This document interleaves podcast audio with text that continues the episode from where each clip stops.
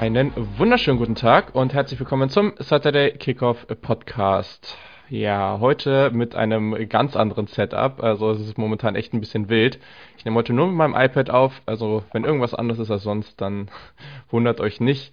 Wir sind heute auch mit einer anderen Software unterwegs. Also wir versuchen es irgendwie möglich zu machen und wir haben heute ein ganz, ganz besonderes Thema für euch, denn naja, ne, Lieblingsteams sind ja generell immer so ein Thema und wenn sich jemand für verschiedenste Teams begeistern kann, ich glaube, dann sind wir das. die Menschen, die uns länger verfolgen, äh, die wissen natürlich auch, worauf ich mich da jetzt bei, äh, beziehe, sowohl bei dir im College Football, bei mir war das irgendwie in der NFL immer mehr so eine Sache. Also ich glaube, das können wir, Yannick, deswegen ich bin richtig hyped auf die Folge. Ey, ich freue mich. Wir haben das ja jetzt ein paar Mal angefragt bekommen, dass Leute gesagt haben, hey, ich habe noch kein College Football Team, habt ihr da irgendwelche Tipps, wie man da rangehen sollte an diese ganze Teamsuche? Ähm, und klar, wir versuchen jetzt euch mal so ein bisschen was an die Hand zu geben. Am Ende ist es immer eine Gefühlssache, mhm. auch wenn es bei dem oder der einen anderen ein bisschen länger dauert. Ich bin das beste Beispiel. Also ähm, das ist, glaube ich, das Allerwichtigste gleich vorab. Fühlt euch da nicht irgendwie in a hurry oder gerusht, dass ja. ihr euch entscheiden müsst. Nehmt euch Zeit dafür und ähm, dann passt das schon alles. Wir hoffen, dass wir euch gleich ein bisschen zumindest unter die Arme greifen können und so ein paar Sachen an die Hand geben können, die vielleicht in eurer Entscheidungsfindung euch helfen. Absolut, ja. Also es ist ja auch ein bisschen was anderes als bei einem normalen Profisportteam. Hier ist, steckt so eine oder hängt so eine ganze Uni noch hinten dran, auch oft irgendwie so eine Community, die sehr, sehr eng mit dieser Uni zusammenhängt. Für viele ist das auch nicht irrelevant bei so einer Entscheidung, bei mir zumindest nicht. Und bei vielen, also wir haben ja jetzt auch nochmal auf Social Media at Saturday Kick gefragt und da kamen ganz oft Faktoren, die auch mit den verschiedensten Dingen zu tun hatten. Ne? Also das ist für viele echt wichtig. Deswegen ist das hier vielleicht auch, ja, also ich glaube, dieser ganze, dieses ganze Spektrum, womit man sich beschäftigt, ist deutlich diverser. Und also wir machen jetzt erst ein paar News und danach werden wir vielleicht das Thema nochmal kurz so anfassen, nochmal kurz so ein Intro dazu gehen, nochmal ein paar Aspekte dazu besprechen und danach, und deswegen ist heute das einzige Thema in dieser Folge, wird jede Person von uns zehn Teams vorstellen, ähm, auch so ein bisschen generell, aber dann halt vor allem mit bestimmten Faktoren, warum wir diese Uni spannend finden, als ein potenzielles Lieblingsteam für euch. Einfach mal so ein Vorschlag, guckt euch die Teams mal genauer an. Am Ende können da auch ein paar andere rauskommen. Wir nennen am Ende vielleicht auch nochmal ein paar andere die vielleicht ähnlich sind oder wo wir gedacht haben, ja, die könnten auch ganz spannend sein. Aber das fanden wir einfach mal ganz lustig und soll auch für die Zukunft, wenn uns mal jemand fragt äh, zu dem Thema, vielleicht auch so ein kleiner Deut sein, so hier, hört euch mal die Folge an und dann werdet ihr da die relevanten Infos zu haben. Aber ich glaube, wir werden hiermit das meiste abdecken. Genau. So, dann, lass uns noch mal kurz auf zwei News eingehen. Es gab sicherlich mehr, aber da werden wir in den nächsten Wochen, wenn sich das alles so ein bisschen legt, vielleicht auch noch ein bisschen mehr zu tun. Ähm, auch im Recruiting haben wir jetzt ja schon eine Menge abdecken können. Aber auch da, auch da wird dann bis Februar, glaube ich, dann, also wird man wahrscheinlich im Februar erst so den richtigen Schlussstrich ziehen können, gucken, was passiert da jetzt wirklich.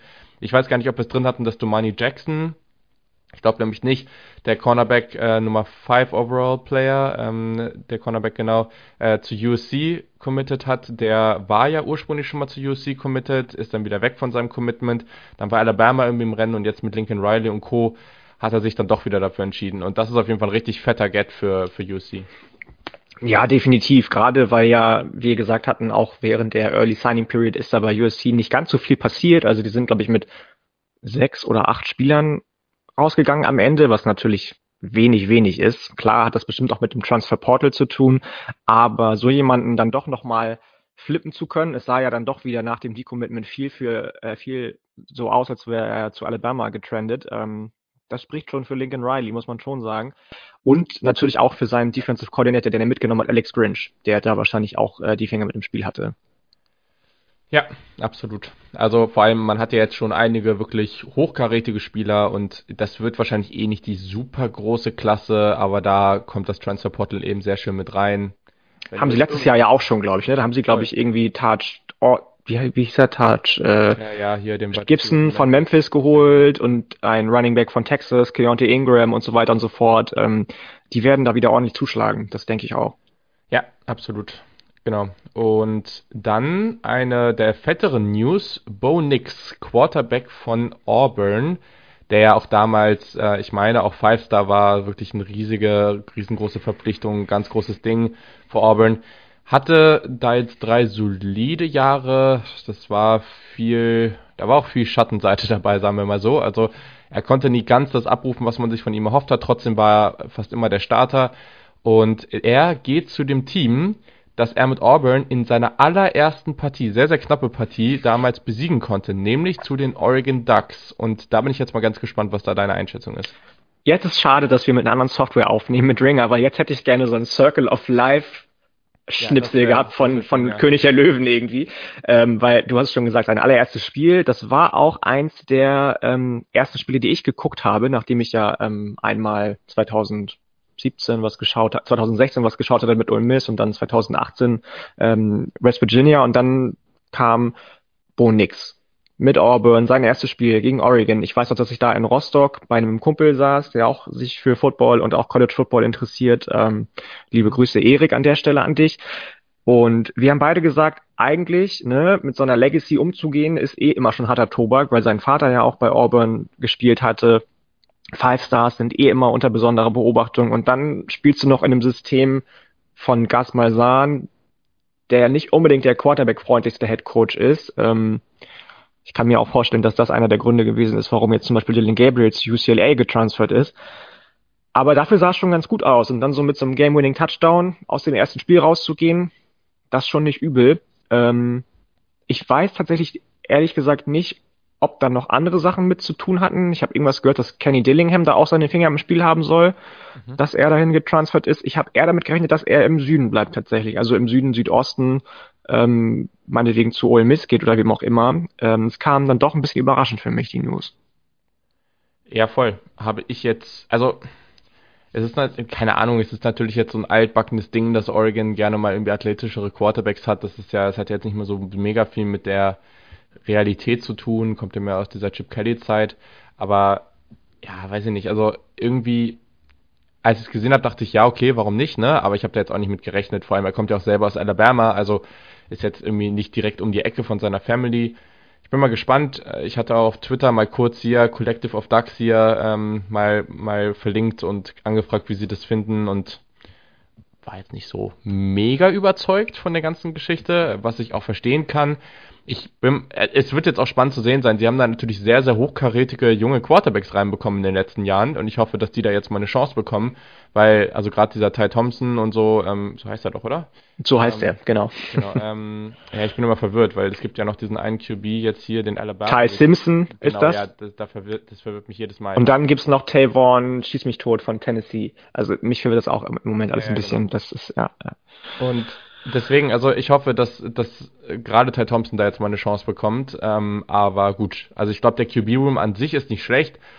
Bin mir nur nicht sicher. Bo Nix hat für mich halt immer dieses Ceiling. Also ich glaube nicht, dass du mit ihm wirklich so ganz erfolgreich mhm. sein kannst. Und es mhm. ist, so sehr ich Anthony Brown wahrscheinlich mehr mag als viele andere, das ist halt wieder so ein Fall. Echt? Ne? Magst du den? Wusste ich gar nicht was heißt mögen, aber ich, ich finde den schon cool, vor allem weil ich erstens finde, dass der sehr, sehr athletisch ist. Also der, das ist nochmal deutlich mehr, als wenn du von einem typischen Quarterback, oh ja, der kann schon ganz gut laufen.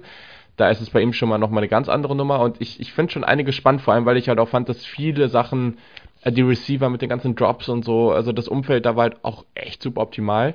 Aber gut, ähm, deswegen, ich glaube halt, das ist wieder eine ähnliche Geschichte. Du hast einen Quarterback, der echt ziemlich athletisch ist aber das Passing Game, da sind mal gute Momente dabei und dann auch wieder wirklich horrende Momente. Hm. Und du kriegst da wenig Konstanz rein. Und ich glaube, das, das würde halt eher von jemandem kommen, der da von diesen jungen Quarterbacks, aber da muss man gleichzeitig wieder sehen, das wird halt Zeit brauchen. Ne? Ich weiß gar nicht, wie der Schedule jetzt nächstes Jahr für Oregon aussieht, weil das war ja dieses Jahr so ein bisschen das Problem, dass man relativ früh ja auch erfolgreich ne, gegen, äh, gegen Ohio State gespielt hat. Ähm, aber wenn du da halt gleich so ein Brett hast, dann ist es natürlich auch schwierig, ja, da jetzt irgendwie deine jungen Quarterbacks reinzuschmeißen, wobei man auch hier wieder sagen muss, I don't know, so jung sind die mittlerweile auch nicht mehr. Irgendwann müssen sie halt anfangen zu spielen, aber klar, mir fällt gerade ein, äh, wir haben ja das Matchup mit Dan Lanning, also naja, klar, genau. Erster Spieltag gleich gegen Georgia. Richtig. BYU am dritten Spieltag, die sich ja auch ähm, wacker geschlagen haben gegen Pac-12-Teams in der vergangenen Saison, wenn man das mal so respektlos in Anführungsstrichen gegenüber BYU ausdrücken darf. Die haben alle Big 12 Teams, Pac-12 Teams geschlagen, die sie gespielt haben. Das wird echt ein schwerer Start für Oregon wieder.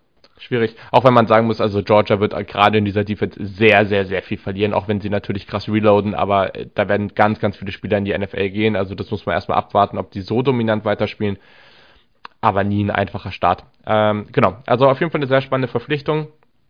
Und dann wollte ich hier nochmal erwähnen, dass Western Kentucky Quarterback, der ja vor dem Jahr getransfert ist, ähm, Bailey Zappi, haben wir ja schon das ein oder andere Mal erwähnt, hat mit dem Bosie gegen App State jetzt einige Rekorde gebrochen. Also, glaube ich, für die Passing Yards und Passing Touchdowns hatte, glaube ich, wieder irgendwie fünf oder so. Also, es war sehr, sehr eindeutig, dass sie dafür den Rekord gehen wollten. Hat da den Rekord von Joe Burrow gebrochen und das ist halt schon fett. Also, was, was dieses Team da jetzt offensiv geliefert hat, nachdem sie ganz, ganz viele offensive Playmaker da auch von Houston Baptist da ähm, aus einer tieferen Division hochgeholt haben, das ist schon aller Ehren, aller Ehren wert und haben das jetzt auch mit dem Bow-Sieg dann krönen können. Ja, muss ich auch sagen. Da, also das war für mich so ein Faktor, als ich das Spiel gesehen habe, zu sagen, ich bin auch voll für das Expanded Playoff, weil ich auch einfach mal sehen möchte, wie sich solche Teams gegen die Big Dogs irgendwie schlagen. Und klar werden die dann in 99,9% der Fälle als Underdog ins Spiel gehen. Wir reden ja in einer anderen Folge auch noch über die Playoffs, aber das würde ich einfach gerne sehen. Gerade dann ist ja auch der Head Coach von äh, Houston Baptist, äh, Houston Baptist, ne, dazu mhm. gekommen, mhm. ähm, der dann eben Bailey Zappi mitgenommen hat und das klappt dann eben auch auf höherem Level, sieht man. Und ähm, deswegen fand ich es auch richtig, richtig schön. Er wurde ja vor den 6000 Yards runtergenommen dann doch. Ihm fehlten irgendwie 36 Yards bis zu 6000. Das war ein bisschen, ärgerlich, ja. bisschen ärgerlich und schade, aber mein Gott, das ähm, war schon schön, schön anzuschauen, ja ja, am Ende des Jahres 5967 Passing Yards, 62 Touchdowns, 11 Interceptions äh, bei 69,3% Completion. Also, das ist schon heftig, ne? Das, ja, das musst du ja. erstmal bringen, egal wie explosiv jetzt deine Offense ist, wie deine Offense aufgestellt ist. Das ist schon, das hat schon Grund, dass das vorher niemand geschafft hat. Deswegen, also, congratulations an der Stelle. Das ist richtig, richtig cool. Und ja, was wir auch hoffen, was richtig, richtig cool ist, ist unser nächstes Segment und das einzige große Segment heute, aber ich denke, wir werden da auch etwas Zeit für brauchen. Wir kümmern uns oder wir versuchen euch jetzt hier ein bisschen den Weg zu eurem Lieblingsteam zu ebnen. Du hast es eben angesprochen, es waren echt über die Zeit sehr, sehr viele Leute, die das immer wieder gesagt haben. Und ich glaube, generell beschäftigt man sich da gerne mit. Es gibt ja auch, klar hat man in den meisten Fällen irgendwie ein Team, was man sehr gerne mag, aber vielleicht hat man irgendwie auch ein Team, was man sonst gerne anguckt. Ich finde, was ganz, ganz schön ist im College Football, wenn man dieses Konzept von Teams, die man gerne hat oder Lieblingsteams irgendwie stärker verfolgt oder auch vielleicht auch braucht, um, um Sport zu verfolgen. Im College Football ist es ein bisschen leichter, da mehrere von zu haben, als zum Beispiel in der NFL oder in Profiligen, weil die halt sehr, sehr viel oder viel seltener aufeinandertreffen. Also wenn du jetzt ein Team in der Pac-12 und ein Team in der ACC sehr, sehr gerne magst, die Wahrscheinlichkeit, dass die oft aufeinandertreffen, ist sehr, sehr gering. Und wenn das jetzt vielleicht gra nicht gerade die absoluten Top-Teams sind, dann treffen die halt auch in einem Playoff oder so selten aufeinander. Und dadurch, also gibt es vielleicht alle zehn Jahre oder noch seltener mal den Fall, dass die Teams mal gegeneinander spielen. Und dann ist das ja vielleicht auch ganz witzig. Aber dadurch haben die fast gar nichts miteinander zu tun und man kann ganz getrost, ganz entspannt äh, diese beiden Teams verfolgen und mögen. Ähm, aber lass uns doch erst einmal ganz generell anfangen. Wenn wir darauf gucken, wonach wir schauen, dann müssen wir eigentlich auch nochmal drauf gucken, was begeistert uns eigentlich generell nochmal im College Football. Kannst du ja nochmal kurz runterbrechen, was so für dich die zwei, drei Faktoren sind, die dich noch immer am meisten begeistern. Also du hast einen davon schon genannt. Das ist ganz, ganz klar der Faktor, dass man einfach eine wahnsinnig breite Auswahl und Masse an Teams hat. Egal, ob das jetzt wahrscheinlich in 99 Prozent der Fälle FBS-Teams sind, auch auf FCS-Level gibt es tollen Football, der gespielt wird. Ich habe das vor ein paar Wochen schon mal gesagt, dass ich im Moment ganz gerne auch mir mal North Dakota State angucke. Ähm, du hast einfach die Wahl zwischen wahnsinnig vielen diversen Schulen, Colleges, Universitäten, für die du dich begeistern kannst, egal ob das jetzt aufgrund von Spielstil, Philosophie der Uni, Jerseyfarbe, Headcoach und so weiter und so fort, vergangenen Erfolgen, was weiß ich nicht alles ist. Und gerade für uns in Deutschland, die wir, die meisten zumindest, keine Ties zu irgendwelchen Universitäten hatten. Das kam ja auch ein paar Mal schon dann unter den Twitter-Beiträgen. Ja, ich bin bei Michigan State irgendwie verbandelt, ich bin bei Ohio State verbandelt oder so wie du. Ohio State, USC mal den Campus gesehen und so weiter und so fort. Ähm, klar ist es dann einfacher, aber gerade wenn man, wenn man sich das frei aussuchen kann, dann hast du ja wirklich die Qual der Wahl und ähm, da macht es einem die College-Football-Landschaft, finde ich, auf positive Art und Weise nicht einfach, sich das Ganze auszusuchen und ähm, das ist auch schon die ganze Magie für mich. Ähm, viel mehr gibt's da eigentlich gar nicht. aber das ist spannend, dass du das sagst und das fällt mir auch auf. Also, als wir jetzt vorher darüber gesprochen haben, wie wir die Folge machen, für mich ist das auch ähnlich wie wenn ich jetzt bei hoffentlich dann auch irgendwann bei diesem neuen Videospiel oder halt bei NCAA Football 14 da rangehe und sage, oh, okay, ich will jetzt eine neue Dynasty aufbauen und ich suche mir jetzt ein Team dafür aus.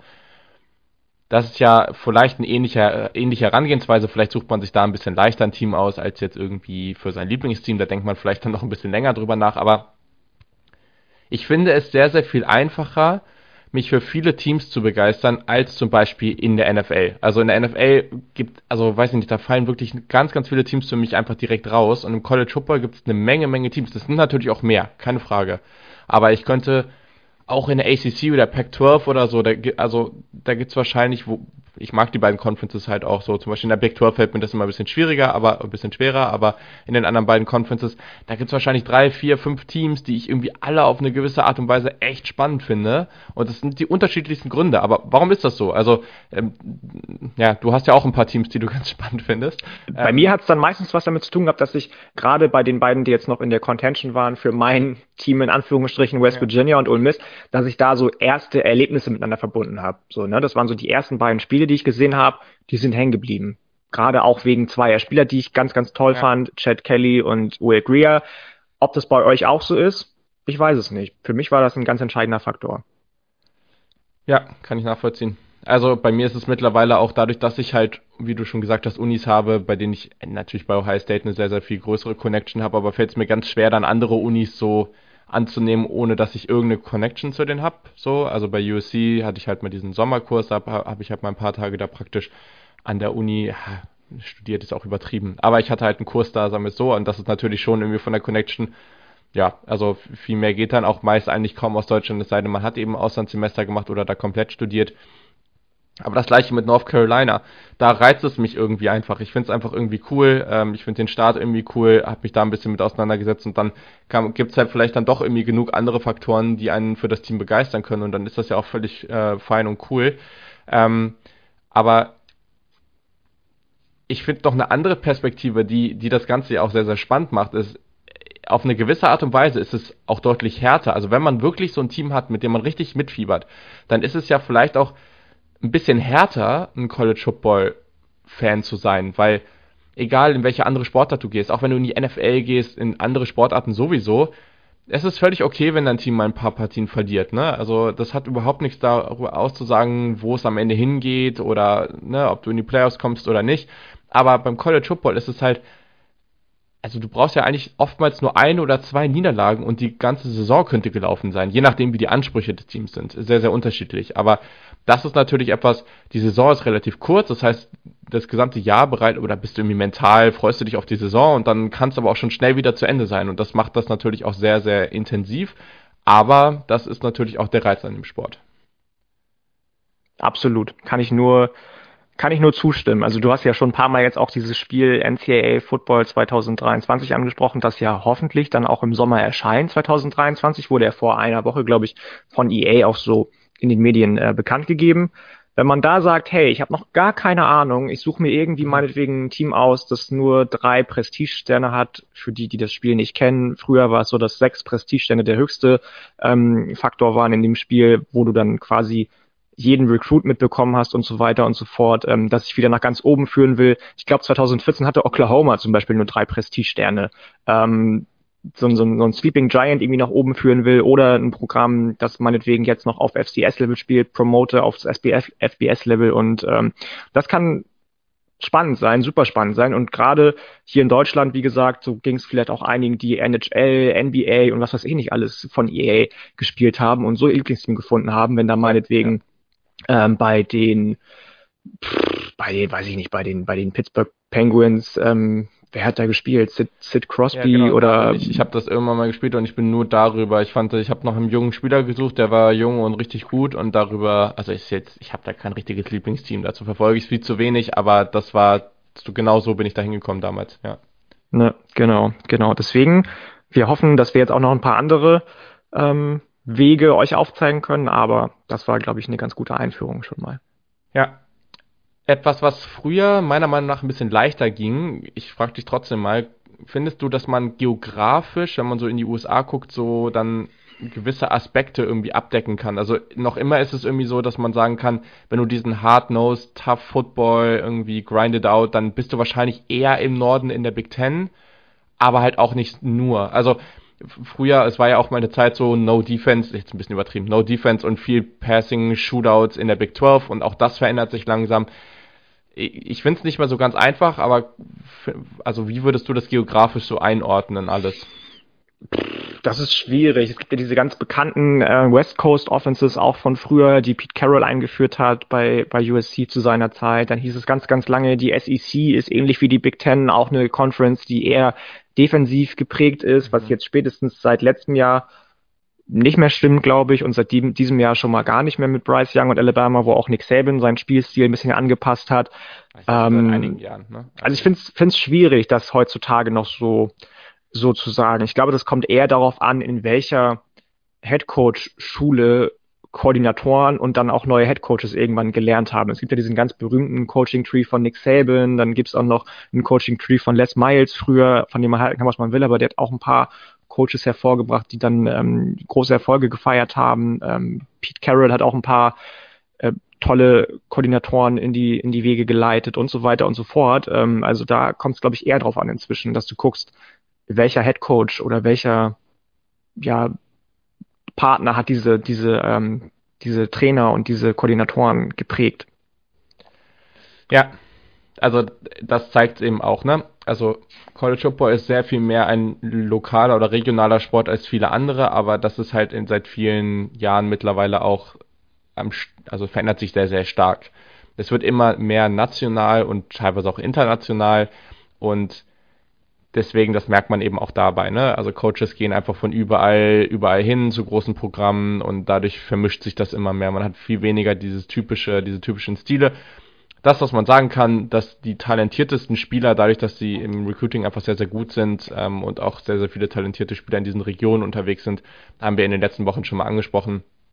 Das ist schon tendenziell eher im Süden so. Also gerade die SEC ist halt einfach, wenn man rein aufs Talent guckt und auch von den besten Teams schon die beste Conference. Aber genau, da muss man auch immer, das muss man auch immer schauen, so je nachdem wird es dann halt trotz alledem an der einen oder anderen Stelle mal ein besseres Team. Ähm, und dann hast du natürlich auch, das hatten wir letztes auch angesprochen, gerade in LA, Texas und so hast du auch nochmal so richtige Hotbeds an, an Recruiting-Talent. Aber genau, also das ist vielleicht auch nochmal ganz interessant. Mittlerweile ist es aber sehr, sehr schwer, alles so einzuordnen und einfach zu sagen, im Westen ist es so, im Süden ist es so, im Norden ist es so. Das war vielleicht mal mehr der Fall, aber das hat sich einfach sehr, sehr stark verändert. Genau, wir haben euch nochmal gefragt, aber was ihr so, was für Aspekte euch so wichtig sind, aber da kamen auch viele ähnliche Dinge, ne? Also war auch oft so Spielstil, hm, da muss ich sagen, ist mir ganz schwer gefallen, weil Spielstil, es gab mal so Unis, wo man sagen konnte, okay, die waren eigentlich immer so oder sehr Air Raid lastig oder sehr viel Pass Heavy und so, aber mittlerweile, das hängt so stark an den Coaches, ne? Also du hast eigentlich kaum eine Uni, die, die einfach für Spielstil X steht. So, also das war. Ja, das habe ich, muss ich auch sagen, habe ich rausgelassen tatsächlich. Also ja. Spielstile, das habe ich, das ist bei mir komplett obsolet. Ich habe ähm, ganz am Ende noch was anderes reingenommen, was vielleicht ein bisschen damit vergleichbar ist, aber Spielstil war kein einziges von den zehn genau. Teams für mich ausschlaggebend. Und das ist eben das große Ding. Und das ist der große Unterschied zwischen der NFL und oder Profiteams und dem College Football.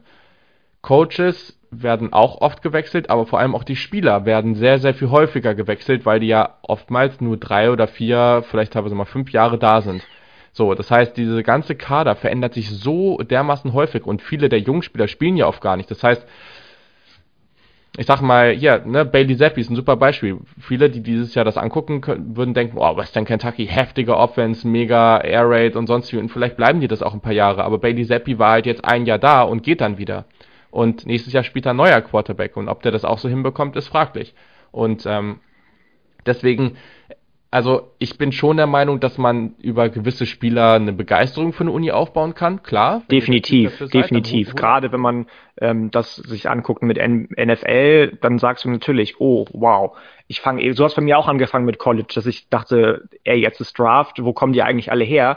Ähm, und du dann von deinem Lieblingsteam irgendwen richtig feierst, der im Draft gezogen wird oder in der Draft und dann sagst, hey, ich will jetzt unbedingt wissen, wo meinetwegen ja. Grant Delpit herkommt von, von den Cleveland Browns, der kommt von LSU, aha, was ist LSU für eine Uni? Und so geht der Weg halt auch zum Beispiel. Oder du guckst halt einfach mal ein bisschen College und äh, habe ich auch immer gelesen, letztes Jahr lief Florida relativ häufig auf ran, ne? dann hat mm, Kyle Pitts mm. mega geil gespielt, das war mega ja, cool ja. anzugucken. Oder vor ein paar Jahren, man hat mal zum Beispiel ein bisschen geguckt, dann sieht man bei Louisville auf einmal Lama Jackson rumlaufen und der rastet völlig aus und dann guckt man die Uni öfter und dann findet man es ganz cool.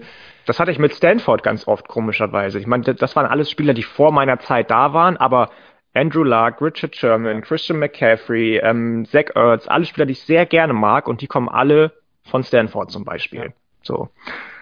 Also hat zum Beispiel einer geschrieben, dass für ihn so Spielstil, Erfolge, Tradition, einzelne Spieler, Zeitzone, NFL-Team in der Nähe wichtig war.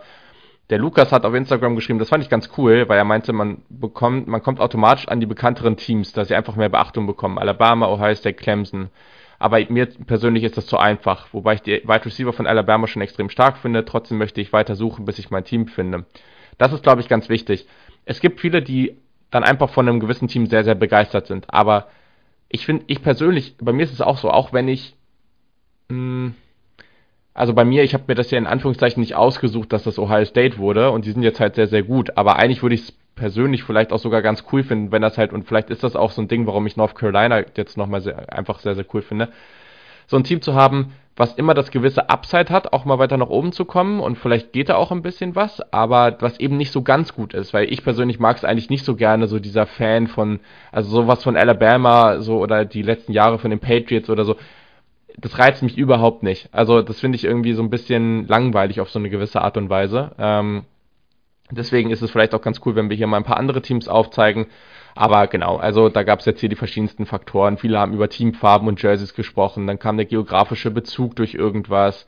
Ähm, kann natürlich auch, wie gesagt, echt mit dem NFL-Team ähm, zusammenhängen. Dann wurde ja hier Christian Lohr, äh, Kollege hier am Start, hat heute auch gesagt, du musst natürlich dann nochmal hier deine Craft Beer Connections dann da äh, benennen. Keine Ahnung, ob du das hinbekommst, weiß ich nicht. Ja, ähm, ein bisschen. Sehr gut. Äh, und ja, also ich glaube, da waren die verschiedensten Aspekte wurden da angesprochen. Das ist auch völlig richtig und wir haben versucht jetzt einiges abzubilden. Ähm, mal gucken, wo es hingeht. So und teilweise haben wir so einen spezifischen Grund, warum wir die Uni spannend finden und sagen dann aber auch noch weiteres dazu. Und teilweise war es ein bisschen genereller. Ich glaube, da hat jeder von uns so den eigenen Weg genommen. Und genau. wenn wir jetzt auch mal loslegen, ähm, darfst du gerne mit deiner ersten Uni anfangen. Und wir Meine werden erste... sicherlich ein paar Doppelungen haben. ja, ich glaube auch. Äh, meine erste Uni ist gleich mal ein, ähm, ist gleich mal ein Kracher. Und ähm, das habe ich mit Exklusivität überschrieben. Das sind die Notre Dame Fighting Irish. Das ähm, die erste Doppelung. Oh, krass, ja, okay. Wow, das geht ja gut los. Ähm, das ist natürlich ein Programm, das auf vielen Ebenen und in, in vielen Facetten begeistert oder eben auch nicht. Ne? Das ist eine der wenigen katholischen Schulen erstmal, was sie über den ganzen amerikanischen ähm, Kontinent in Anführungsstrichen erstmal bekannt und beliebt macht, weil viele Amerikaner immer noch katholisch geprägt sind, ähm, sind die ersten, die goldene Helme hatten zum Beispiel, was ja in ganz, ganz vielen Universitätsfarben heutzutage wiederzufinden ist. Wenn ich an Colorado denke, an UCLA, an die UCF äh, Knights, alle haben inzwischen goldene Helme. Tulsa, die Notre Dame Fighting Irish waren die ersten, die die auch so Chrome-Farben dann gepainted haben und ähm, immer auch von Hand vor jedem Spiel immer noch so Chrome-Farben ja nicht, nicht folieren, sondern mit, mit einer Sprühpistole, soweit ich weiß, ähm, aufhübschen. Die waren die ersten, die ein Motivationsschild hatten, Play Like a Champion Today, was da immer noch hängt. Und so weiter und so fort. Die Verbindung von Academics und dem Status als katholische Schule habe ich eben schon ähm, angesprochen. Das ist nicht mehr ganz so krass wie früher. Da war dieses katholische Schule noch ein bisschen ausgeprägter ähm, in der Identität zu finden, weswegen die auch viele heutzutage nicht so geil finden, weil die früher relativ viele Studenten exkludiert haben, dann ist es natürlich eine Schule, die wie keine andere auch in den Medienlandschaften glorifiziert wird. Wenn man nur an die Filme mit Rudy und so weiter und so fort denkt, ähm, da hat man schon viele viele Schnittpunkte, glaube ich. Wenn man ein bisschen älteres Semester ist hier in Deutschland, dann hat man auch noch aus, aus dem äh, DSF-Sportkanal vielleicht eine kleine Connection zu denen, weil da die erste Schule, die gezeigt wurde, nämlich Notre Dame Fighting Irish war, lange Zeit lang. Und ähm, ja, deswegen außerdem ähm, Tight End U zusammen mit äh, Miami, mit den Hurricanes, eine meiner Lieblingspositionen im Football und deswegen äh, Notre Dame Fighting Irish sind meine Nummer eins. Ja, spannend. Also ich habe sie bei mir so ein bisschen unter diesem Aspekt äh, von historisch auch nochmal reingenommen. Auch mhm. äh, eine Uni, die oder ein Team, das immer noch sehr gut ist, aber auch halt eher traditionell. Ne? Also du hast das schon angesprochen. Ich glaube, wir hatten letztes Jahr im Sommer, boah, ich weiß es nicht, ja, mal so ein, so ein, ja, auf Twitter mal so ein gegeneinander so ein Ranking oder so ein, so ein viele Surveys, viele Umfragen gemacht, so um mal zu versuchen, das Lieblingsteam äh, im College Football äh, in, in, in unserer Community rauszufinden. Das war tatsächlich Notre Dame. Hm, historisch viele starke Spieler gehabt und gerade so für die Quarterback-Position war das so ganz, ganz lange Zeit so das Nonplusultra. Also ich habe, ähm, oh shit, wie heißt denn dieser Quarterback neulich, von dem ich so ein Interview gehört habe, ehemaliger Notre Dame Quarterback vor ein paar Jahren, ähm, der jetzt im NRL ähm, Geschäft ganz stark mit unterwegs ist, mir fällt der Name gerade nicht mehr ein. Ähm, genau, und der hat, äh, der hat auch mal irgendwie gesagt, so ja, die, die, irgendwie die relevantesten äh, drei Jobs in Amerika sind irgendwie ach, ich weiß nicht mehr, was er gesagt hat, irgendwie so nach dem Motto, der Papst, der, äh, weiß nicht, der amerikanische Präsident und Quarterback bei Notre Dame, so, weißt du? Und das ist natürlich jetzt sehr übertrieben, aber gleichzeitig, ich glaube, ich, also das wurde ja, es wurde ja schon, früher wurde das so gesagt, also ich glaube, das, das war schon so ein ganz schön großes Ding und Notre Dame war ein ganz großes Ding. Zum Beispiel auch ein gewisser Joe Montana ging da auch zur Uni, also das waren auch wirklich gute Quarterbacks, die da gespielt haben. Aber das sei gesagt, ne? Also also ich habe immer noch ein paar Facts zu der Uni auch nochmal aufgeschrieben, also kommt aus South Bend, Indiana. Ähm, ein französischer Priester hat es in 1842 gegründet. Akademisch äh, sind die, ist die Uni vor allem im Bereich Drama und Theater sehr, sehr angesehen. Ähm, spielen auch in keiner Conference, spielen, sind als Independent unterwegs, das ist, glaube ich, auch so ein Punkt, mit dem sie sich ins eigene Bein schneiden. Natürlich Aber kommt da wieder die Exklusivität zu, zutage, genau. Haben, die, so, die wollen so exklusiv bleiben und das größte Independent ähm, im College-Sport beziehungsweise vor allem im Football sein. Beim Basketball zum Beispiel gehören sie ja zur ACC. Ja. Ähm, aber da würde man natürlich auch einiges an Geld reinbekommen und vielleicht dann doch mal auch wieder an vergangene Erfolge anknüpfen können. Noch mehr, wenn man sich vielleicht einer Conference anschließen würde. Ja, genau. Also am Ende, ne? Äh, ich weiß nicht, sie können sich halt ihren eigenen Schedule zusammenstellen, aber sie können keine Conference gewinnen und dadurch sind sie gerade, also sie machen sich das mit dem Playoff dadurch nicht leichter. Ähm, das, das ist einfach echt jedes Mal eine große Debatte. Ich finde die Uniforms solide, also ich finde die, die, die schlichten, die normalen echt ganz cool, aber gerade Sonderausgaben, da, da verlieren sie mich dann meistens. Ja, bei diesen Shamrock Unis bin ich ja, auch meistens, ähm, also die von diesem Jahr fand ich ganz cool irgendwie, aber davor die Jahre, da ist ja oft auch dann grün mit drin, katholisch bedingt irgendwie, weil das so diese Kleeblattgeschichte und ja, irisch und so weiter und so fort. Da habe ich auch oft, muss ich auch sagen, da habe ich oft schon den Kopf geschüttelt ja, also ich bin halt eh bei diesem ganzen religiösen, bin ich halt eh meist einfach raus, aber das ist natürlich sehr subjektiv. Hm spielen im Notre Dame Stadium vor maximal 77.600 Menschen. Auch das ist eher so ein traditionelleres Stadion, aber eigentlich ganz cool. Haben wir jetzt ja auch einen neuen Head Coach mit Marcus Freeman, sehr, sehr vielversprechend und produzieren in den letzten Jahren oder auch generell wirklich ganz gut, was die NFL Draft angeht. Also generell bekannte Spieler, Chase Claypool, Will Fuller, Zach Martin, Jeremiah, Jeremiah Owusu-Moore. Sie haben elf National Championships claimed. Ähm, ja, was heißt das Ganze? Claimed, also gab eine lange, lange Zeit im College Football kein richtiges System dahinter. Also das wurde dann irgendwie bestimmt äh, am Ende wer, also es gab ja die BCS und auch davor gab es ja das, glaube ich, irgendwie noch, dass das dann so, am Ende wurde dann halt einfach ein National Champion äh, so, so bekannt gegeben, je nachdem, wie das mit dem Schedule aussah und wie die wo gespielt haben und wie erfolgreich die waren. Und deswegen gibt es auch dann in jeder, äh, in jeder ja, äh, auf jeder Wikipedia-Seite oder so gibt's dann auch immer noch Unclaimed National Championships. Also so, so eine Thematik für sich. Kann man vielleicht auch nochmal irgendwann aufgreifen, aber auf jeden Fall waren sie da schon sehr erfolgreich und die größten Rivalitäten sind mit Michigan und USC. Äh, vor allem dieses Spiel mit USC ist ja dann noch jedes Jahr schon kein ganz kleines Ding. Okay. Ja, da habe ich jetzt auch schon eins gemacht, ähm, aber da mache ich jetzt einfach mal weiter. Ähm, und Atmosphäre ist ja nicht ganz unwichtig, habe ich gehört. Das schreibt fast jede Person auf und deswegen gehe ich da. Das ist ein, für mich irgendwie schon ein No-Brainer, aber ja, ist eigentlich echt schon ganz cool. Ich bin dabei zu, zu, dem Thema, aber auch generell echt spannend zu Penn State gegangen. Also. Ja, okay, wow, nächste Doppelung. ja, ja es, es, wird ein paar geben, aber es wird auch ein paar geben, dann die, die bei denen es nicht so ist. Aber gut, so ist es jetzt halt. Ähm, wir werden am Ende vielleicht auch noch mal ein paar andere einfach mal kurz ansprechen, bei denen wir sagen, guckt euch die doch mal an, sind ganz ja, spannend. Ja. Staatliche Uni, ähm, wo die ist, äh, die ihr in College Town, Pennsylvania findet. Das ist ein bisschen ab vom Schuss. Ähm, Und auch, also auch, auch wirklich nur für die College-Studierenden. Ne? Es ist wirklich, da wohnen, ja. glaube ich, 40.000 Leute, mehr nicht. Genau, aber ist halt auch, also wurde 1855 gegründet und ist eine, eine riesige Uni. Also eine der größten Unis äh, der USA. Knapp 90.000 Studierende, ähm, aber viele davon studieren auch online und ähm, sind fast mit allen ihren Sportarten in der Division One und fast überall in der Big Ten unterwegs. Kann man schon sagen, eine der besseren Teams, eines der besseren Teams ähm, in der Big Ten haben allerdings in den letzten Jahren jetzt nicht so ganz ihrem Anspruch gerecht werden können, sind im Recruiting eigentlich immer ganz gut unterwegs aber das, was eigentlich am heftigsten an dieser Uni ist, ist halt einfach das Beaver Stadium. Also das ist schon, das ist halt einfach ein richtiges Brett. Ähm, 106.000 Menschen haben da Platz. Das ist die heftigste Atmosphäre im College Football. Für viele, auch in vielen Rankings, ist es eigentlich fast immer auf Platz 1 gerankt. Äh, einfach gerade diese Whiteout Night Games, äh, wo das ganze Stadion in weiß gekleidet ist. Also Whiteout ist die ist der Name von dem Weiß der der Farbe der Uni, also ist dunkelblau und Whiteout, so heißt die Farbe. Und ähm, das ist halt wirklich das ist völlig absurd. Also guckt euch da unbedingt jedes Spiel an, was in mir geht. Guckt euch das auch nochmal an auf YouTube. Da gibt's auch super Spiele nochmal im Real Life zu sehen. Wirklich hervorragend. Ähm, ich finde, die Uniforms sind gut. Also das, das, ist halt sehr, sehr klassisch, aber die sind halt so schlicht, eigentlich mag die fast jeder.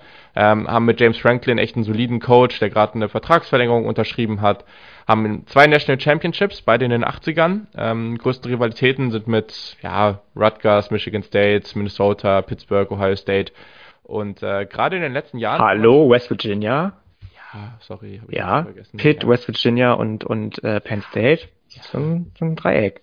Gut, gut, habe ich vergessen. Ähm. Und in den letzten Jahren ist aber ganz spannend, kommen halt auch gerade viele sehr, sehr gute Defensivspieler in die NFL. Also gerade Linebacker auch, ne? Also genau, genau. Also Micah Parsons gerade, ne? Super Beispiel. Ähm, und ja, also offensiv ging da in den letzten Jahren eigentlich, wobei da gab es auch ein, zwei Spieler, die da gut gedraftet wurden. Ja, Barclay, ne? Fryermuth.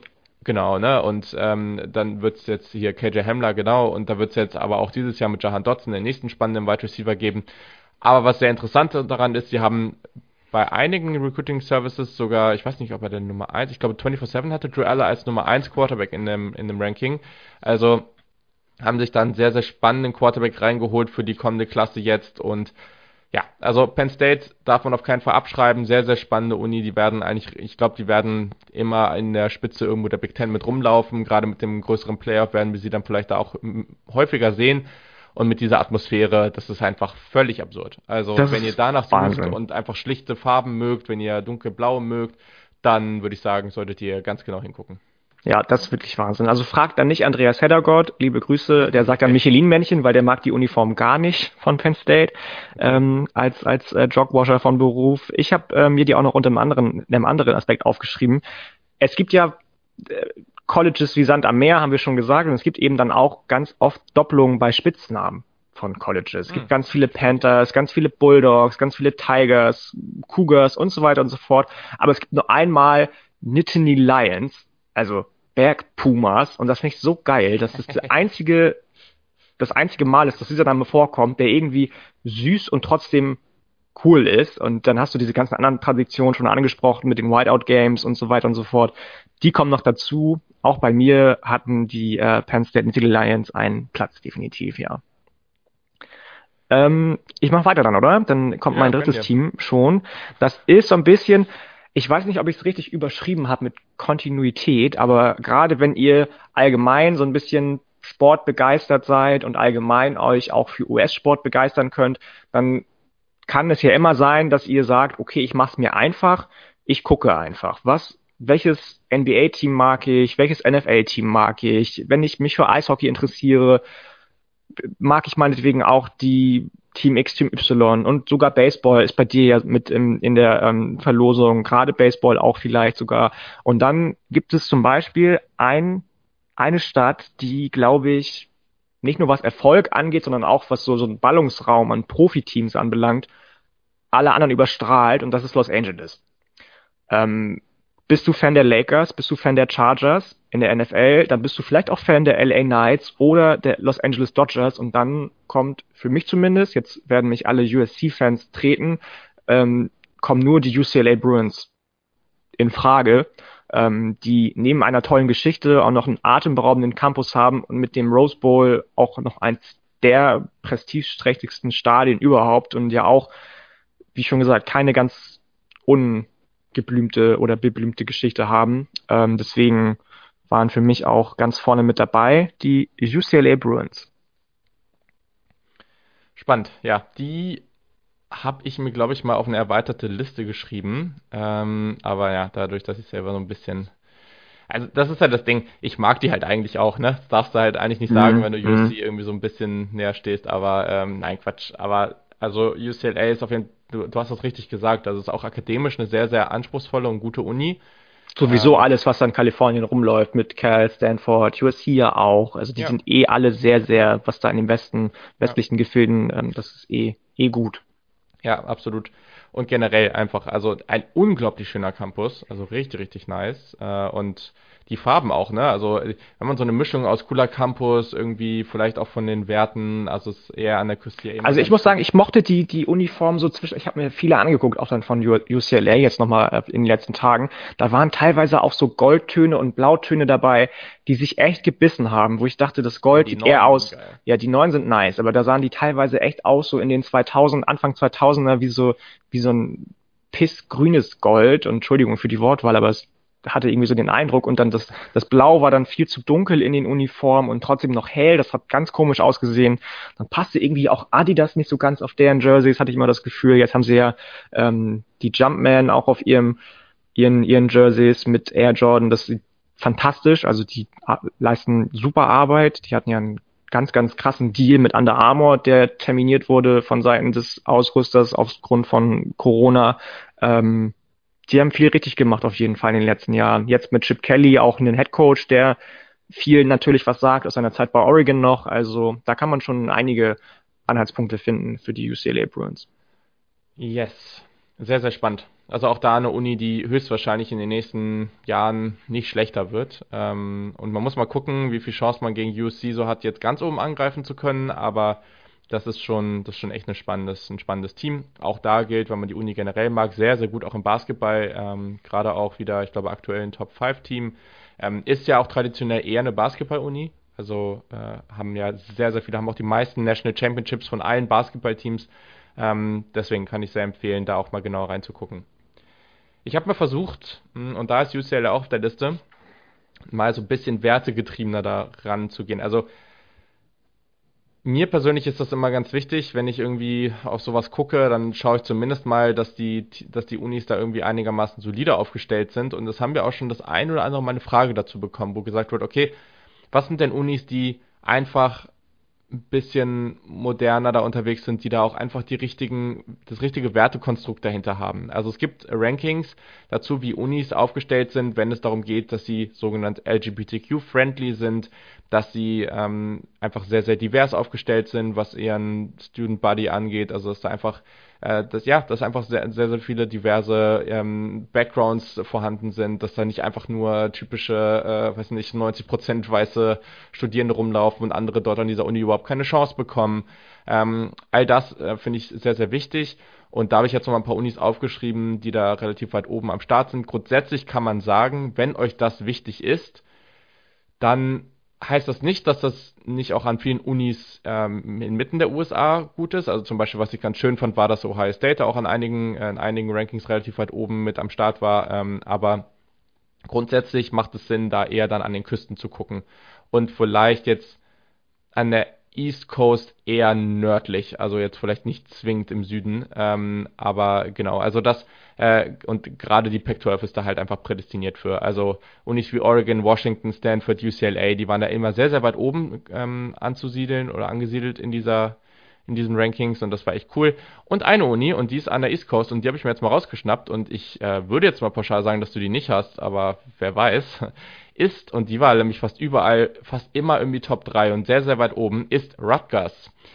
Ähm, Fand ich sehr, sehr spannend. Ist die State University des Bundesstaats New Jersey, ähm, wurde auch ursprünglich mal, also ist auch die größte Uni des Staates, wurde ursprünglich 1766, ist die achtälteste Uni der USA, als Queens College gegründet. Insgesamt 68.000 Menschen studieren da Und ähm, genau, also wie bereits gesagt, sehr, sehr gut und divers unterwegs, einfach richtig cool.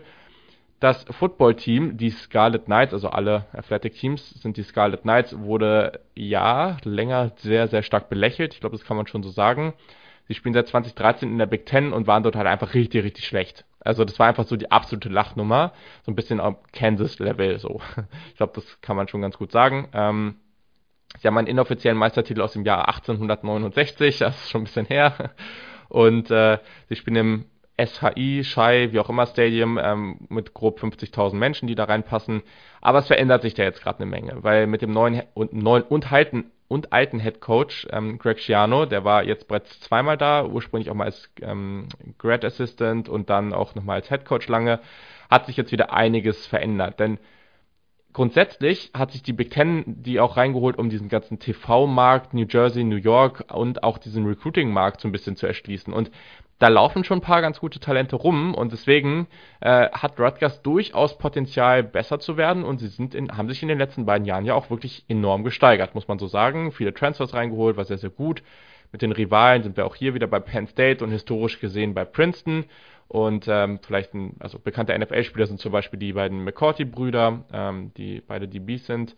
Mm, ich finde, die Uniforms sind okay. Das Rot ist halt sehr dominant. Wir haben ja, die sind ja ja, wir haben einige Teams, die halt rot-weiß haben. Also es gibt mhm. wirklich sehr, sehr viele Teams, die diese Kombi haben. Ähm, das ist jetzt nichts Besonderes, aber ich finde es halt auch völlig solide. Und äh, genau, also Rutgers ist eben ganz spannend, weil die halt so dieses Underdog-Team in der Power 5 sind. Also sie sind in einer sehr guten Conference und haben jetzt aber halt, auch wenn es schwer ist, in der eigenen Division mit Ohio State, mit Michigan, mit Penn State, aber sie haben eben durch die Lage schon echt Möglichkeiten, besser zu werden. Ich weiß nicht, ja, wo, ja das Ceiling ist vielleicht jetzt nicht ganz so hoch, das kommt natürlich auch immer darauf an, wie sich es entwickelt. Aber das ist schon eine spannende Uni. Und wenn man sagt, eh, vielleicht, ich mag halt ein Team aus New York in der NFL oder ich finde die Stadt super, ähm, was ich absolut nur unterschreiben kann. Und ähm, genau, dazu finde ich halt diese gesamten Werte einfach sehr, sehr wichtig und möchte da eine Uni, die da gut am Start ist, dann, ähm, dann ist Rutgers da definitiv äh, eine super Adresse als, als gesamte Uni. Ja, würde ich auch sagen. Also natürlich kann man das, wie du schon gesagt hast, belächeln, was mit Greg Schiano vorher gelaufen ist. Der war ja in der Big, ähm, Big East schon mal sehr erfolgreich für die Rutgers, hat jetzt aber auch auf dem Recruiting Trail so ein bisschen zugeschlagen, hat dieses Jahr den Nummer eins Recruit aus New York und New Jersey für die Rutgers gewinnen können. Also wenn er das auch auf die Straße bringen kann, die PS, was wir bei Texas immer so ein bisschen bemängeln, ähm, dann ähm, kann das schon gut werden. Definitiv. Das ist vielleicht dann nicht die Uni, die dir immer die großen Erfolge bringt, die jedes Jahr ins Playoff kommt, aber wie du schon gesagt hast, wenn man so ein bisschen auch auf Werte guckt und so, dann sollte man die Rutgers University auf jeden Fall auch auf dem Schirm haben. Habe ich auch kurz überlegt tatsächlich, aber auch nur ganz kurz. Ja, dann äh, machen wir weiter. Ähm, du hast ja einmal schon jetzt so ein bisschen das Stadion angesprochen und ich weiß nicht, inwieweit du auch nochmal auf Location und so weiter geguckt hast. Ähm, wenn ich mir überlege, was ist das schönste Stadion in der schönsten Location überhaupt und dann noch ein paar andere Sachen dazukommen, von denen ich gleich rede, dann komme ich nicht an den Colorado Buffaloes vorbei. Colorado eh. Ich schon fast gedacht, dass du die nimmst. Ein super schöner Start. Boulder in Colorado ist eine der lebenswertesten Städte in den ganzen USA. Nein, nicht nur wegen des florierenden Cannabiskonsums, auch wenn ich da mal auf Arte eine Doku gesehen habe, dass das auch ein Grund dafür sein könnte, weil da gibt es auch eine ganz, ganz geringe Kriminalitätsrate und so weiter und so fort. Die sind alle einfach chillig, die Leute. Ähm, alle sehr entspannt. Die Rocky Mountains sind natürlich sowieso fast unschlagbar als Ausblick aus dem Stadion. Ne? Ich bin, ähm, also da denke ich jedes Mal wieder, wenn ich ein Spiel gucke und die Kamera da so hinschwenkt, das müsste man sich eigentlich mal geben live. Gerade wenn es so Richtung Oktober geht, so Herbst, goldener Herbst, dann mit den roten Blättern auch in den Bäumen und so weiter und so fort. Das ist schon, schon schön. Klar kann man auch Sachen finden, die man da nicht so geil findet, wenn jedes zweite Wochenende Ralphie, der ähm, Büffel, aufs Feld gezogen wird, finde ich irgendwie nicht so geil, wenn lebende Tiere ins Stadion mitgebracht werden und unter Stress gesetzt werden habe ich tatsächlich ausgeblendet, muss ich gestehen, weil ich auch die halt Uniforms sehr, sehr, muss man halt sagen, ne? Also ja, ist, ja. Aber ist tatsächlich nicht so geil, stimmt. Nee, ist nicht so geil. Ähm, ich finde die Uniforms Elite, also diese Combo aus Schwarz-Gold, Weiß-Gold oder von mir auch All-White, mega geil. Und dann ich bin auch so eine kleine, so eine kleine Facility-Hure. Ähm, ich liebe das, mir anzugucken, wie die Facilities aussehen. Und Colorado habe ich in ganz, ganz vielen Rankings auch auf der Eins gesehen. Guckt euch zum Beispiel mal auf ähm, YouTube, ich glaube, der heißt ähm, Koski heißt der Kanal, C-O-S-K-I, der tourt durch ganz, ganz viele Städte und Universitäten und guckt sich die Facilities an. Colorado war seine persönliche Nummer eins und meine auch. Ich kann euch gar nicht so genau sagen, warum. Das ist schwer zu beschreiben. Sieht einfach alles edel aus. Diese ganze Bergoptik wird mit eingearbeitet. Mega, mega schön. Ähm, Colorado Buffaloes muss ich mit reinnehmen. Ja, sehr spannend. Bekannter Spieler zum Beispiel Isaiah Oliver, auch wenn der nicht mehr so ganz auf den grünen Zweig zu kommen scheint bei, bei den ähm, Atlanta Falcons, aber auch LaVisca Chenault zum Beispiel, der jetzt hoffentlich wieder ein bisschen mehr PS auf die Straße bringen kann, wenn Urban Meyer nicht mehr da ist bei den Jaguars. Jo, sehr spannend. Ähm, eigentlich müssten wir auch sagen, welche Unis hier nochmal so bei. Also grundsätzlich ist es ja nicht so einfach, Merchandise zu bekommen ähm, von Fanatics und Co. Das kriegst du halt nur aus den USA. Was aber sehr schön ist und was wir jetzt auch wie ein paar andere jetzt mittlerweile für uns entdeckt haben, ist ja auch Homefield, die ja T-Shirts, Pullis äh, und so weiter, Hoodies und so machen, die sehr, sehr viel mehr dieses Vintage und ja, einfach die, es ist einfach nicht nur dieses super moderne, sondern die bringen halt einfach verschiedene Elemente der Unis ein, die einfach sehr stark dazu passen. Also guckt euch Homefield auf jeden Fall mal an. Äh, das ist richtig, richtig cool, was die machen. Ähm, und äh, bei der letzten Bestellung ging es tatsächlich, weil das auch schon mal ein paar Mal geschrieben wurde, dass das sehr lange dauern kann, ging es bei mir sehr, sehr schnell. Also das war wirklich innerhalb von fünf Tagen da. Ähm, ihr müsst ein bisschen aufpassen immer mit dem Zoll und solche Geschichten, das ist ein bisschen gefährlich. Äh, aber das ist das. Was haben wir bezahlt? 194 Euro oder so? Das, das war ja, ja, aber da hatten wir ja zu dritt, da hatten wir zu dritt eine Bestellung, die irgendwie 400 ja. Dollar waren oder sowas. Ähm, also wenn ihr irgendwie unter 150 Dollar bleibt oder so, dann, dann geht's oder ist glaube ich sogar gar keiner. Also ähm, das geht alles, das ist schon okay, ähm, aber grundsätzlich gilt, also das ist richtig cooler Stuff ähm, und da die Pullis sind super bequem, ähm, die T-Shirts sind richtig cool und haben einfach coole Designs, die einfach zu diesen Unis passen. Und Colorado hat da auch ganz coole Sachen. Also es ist noch nicht jede Uni vertreten, aber wenn wir jetzt auf unsere Liste gucken, boah, ich weiß gar nicht, es sind glaube ich gar nicht so viele jetzt von der Liste bis jetzt. Mm, die haben zum Beispiel Ole Miss noch nicht. Ja, aber jetzt von denen, die wir jetzt hatten, ich glaube. Achso, Notre Dame haben sie. Haben UCLA weiß ich gar nicht. Ich glaube, Notre Dame haben sie, ja, aber UCLA haben sie, glaube ich, nicht. Das mit Notre Dame war mir jetzt irgendwie nicht bewusst, dass sie die Doch, haben. Ich glaube ja. Und ich muss zugeben, ich habe diese Liste an, an Unis schon sehr, sehr oft durch. Ähm, ich finde es echt ganz cool, was die machen. Ähm, ah, doch, tatsächlich, Notre Dame haben sie, ja, hast du ja. recht. Das habe ich mir noch nie angeguckt. Ah, da sieht man immer, mein persönliches Interesse an Notre Dame ist äh, sehr, sehr gering. Ähm, ja. Ich habe da schon viele Unis angeguckt, aber sie haben eben sehr, sehr viele. Das ist ziemlich cool. Penn State gibt's nicht. Sieh, ich bin gerade nochmal drauf. Penn State haben sie nicht. Ähm, UCLA. Nee, sie haben nur UC. UC auch nicht. Vor ein paar Monaten, Wochen, wie auch immer bekommen. Ja. Die finde ich zum Beispiel nicht so geil. Also kein Boah. Rand gegen USC. Ich finde dann zum Beispiel die von okay.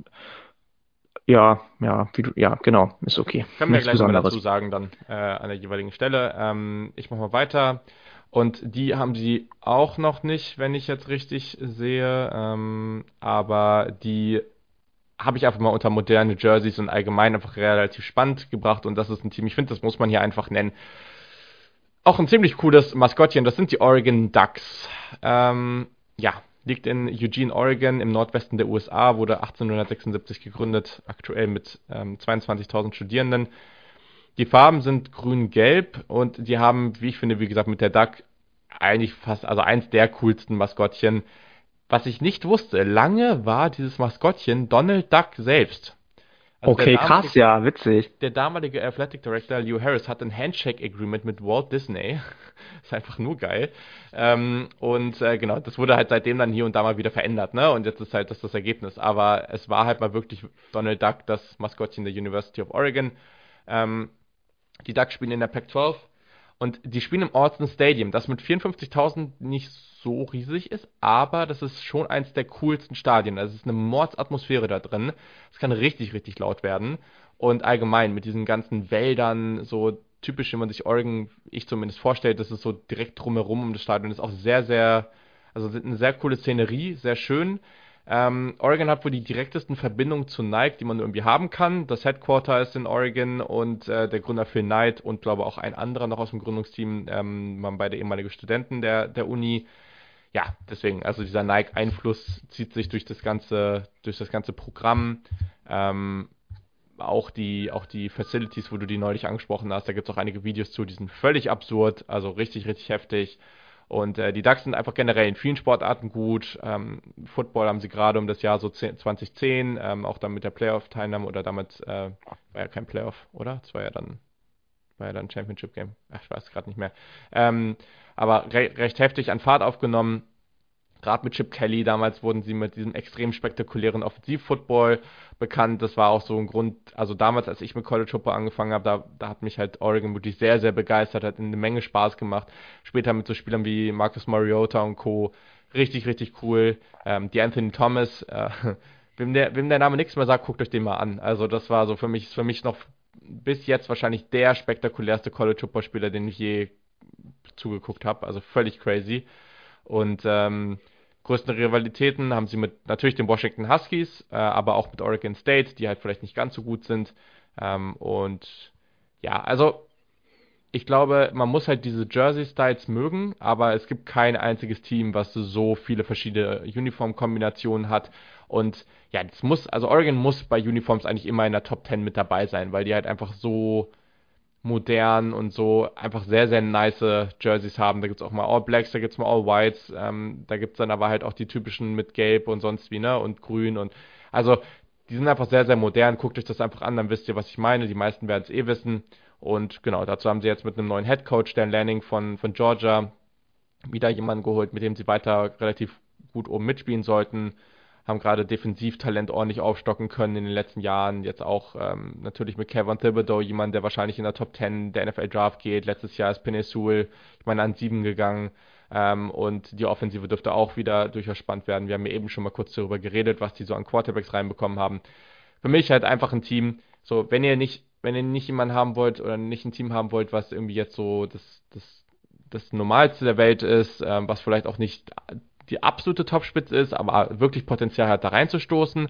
Ähm, und eben diesen Nordwesten der USA sehr gerne mögt. Und ich finde, das ist eine unglaublich schöne Gegend. Da möchte ich unbedingt mal hin. Ähm, ja, dann sind die Oregon Ducks auf jeden Fall ein Team, an dem man kaum vorbeikommt.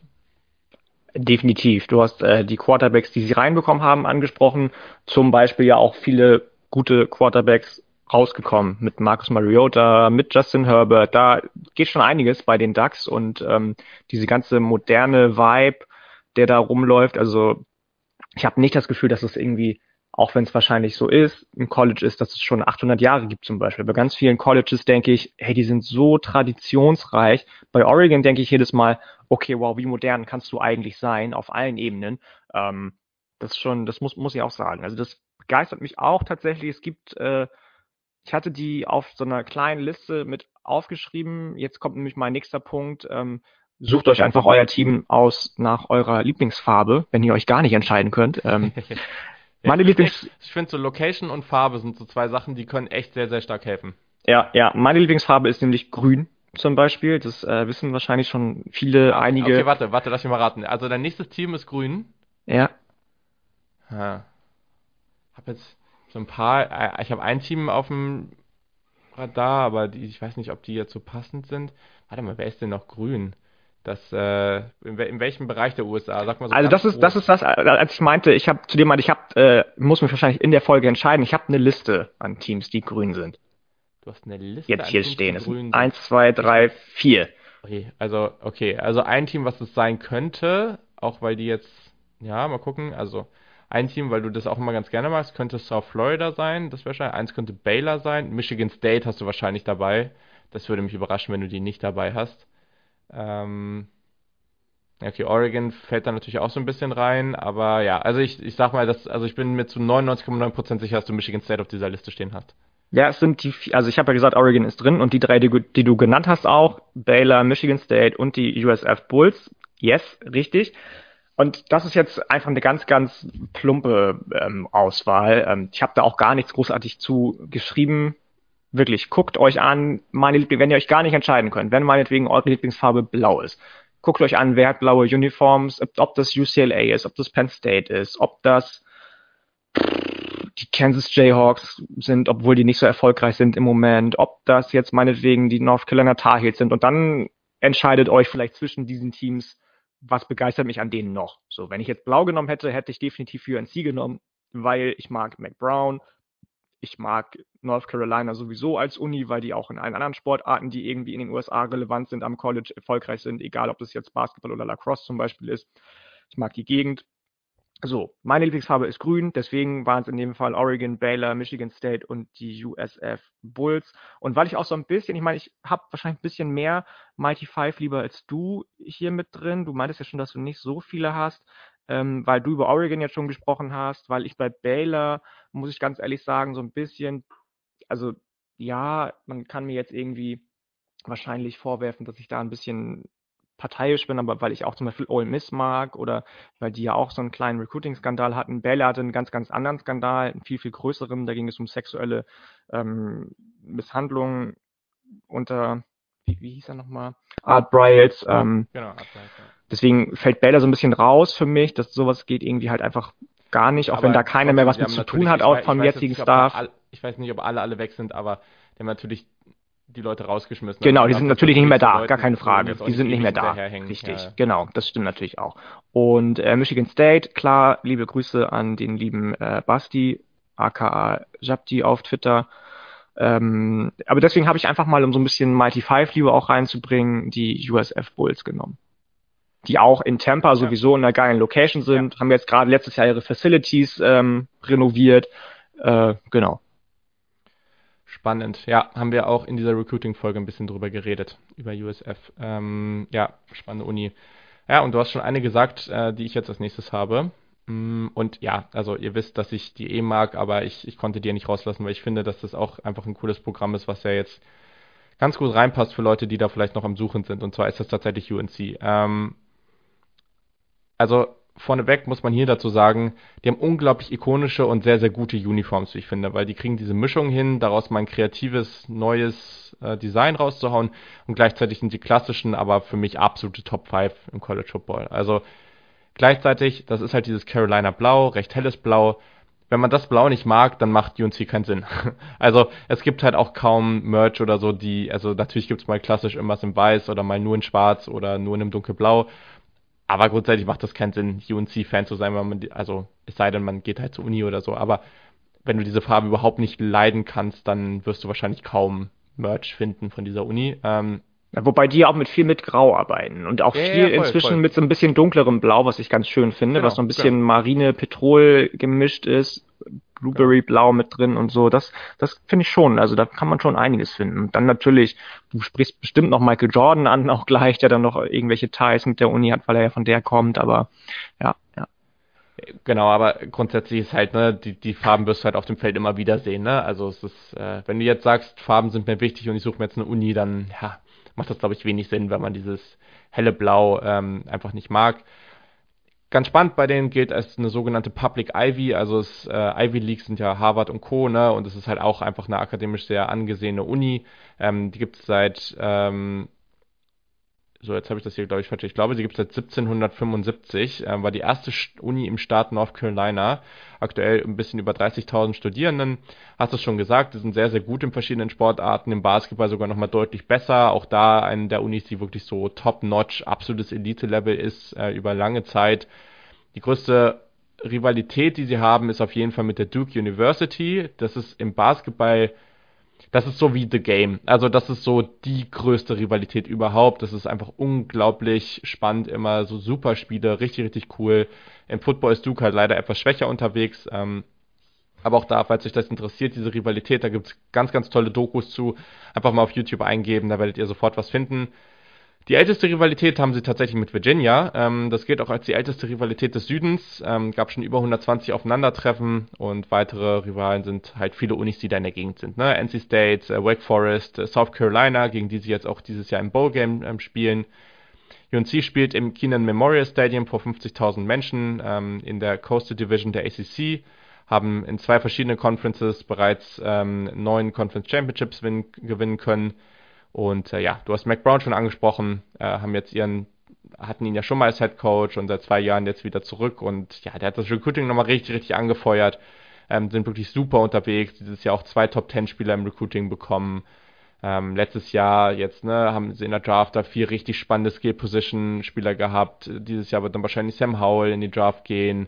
Ähm, gibt richtig krasse Größen in allgemeinem Sport von UNC. Du hast schon Michael Jordan angesprochen, im Football zum Beispiel ein gewisser Lawrence Taylor, falls ihr schon mal gehört habt, ähm, Chris Hamburger. Mitch Trubisky.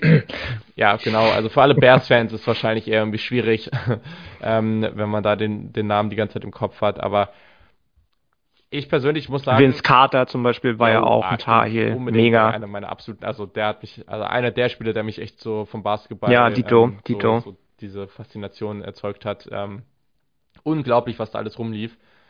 Und im Stadion da, das ist nicht so eine hitzige Atmosphäre immer. Also das kann natürlich auch mal ein bisschen intensiver werden, aber das ist nicht diese typische hitzige, weiß ich, 90.000 Leute, 100.000 Leute Atmosphäre.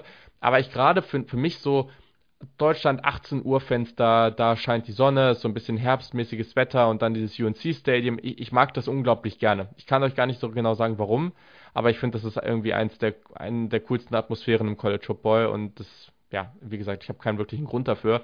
Aber generell, also ich mag UNC sehr gerne, ähm, kann auch hier die Sachen von Homefield, die sie da jetzt seit ein paar Monaten haben, sehr, sehr empfehlen. Richtig, richtig cool.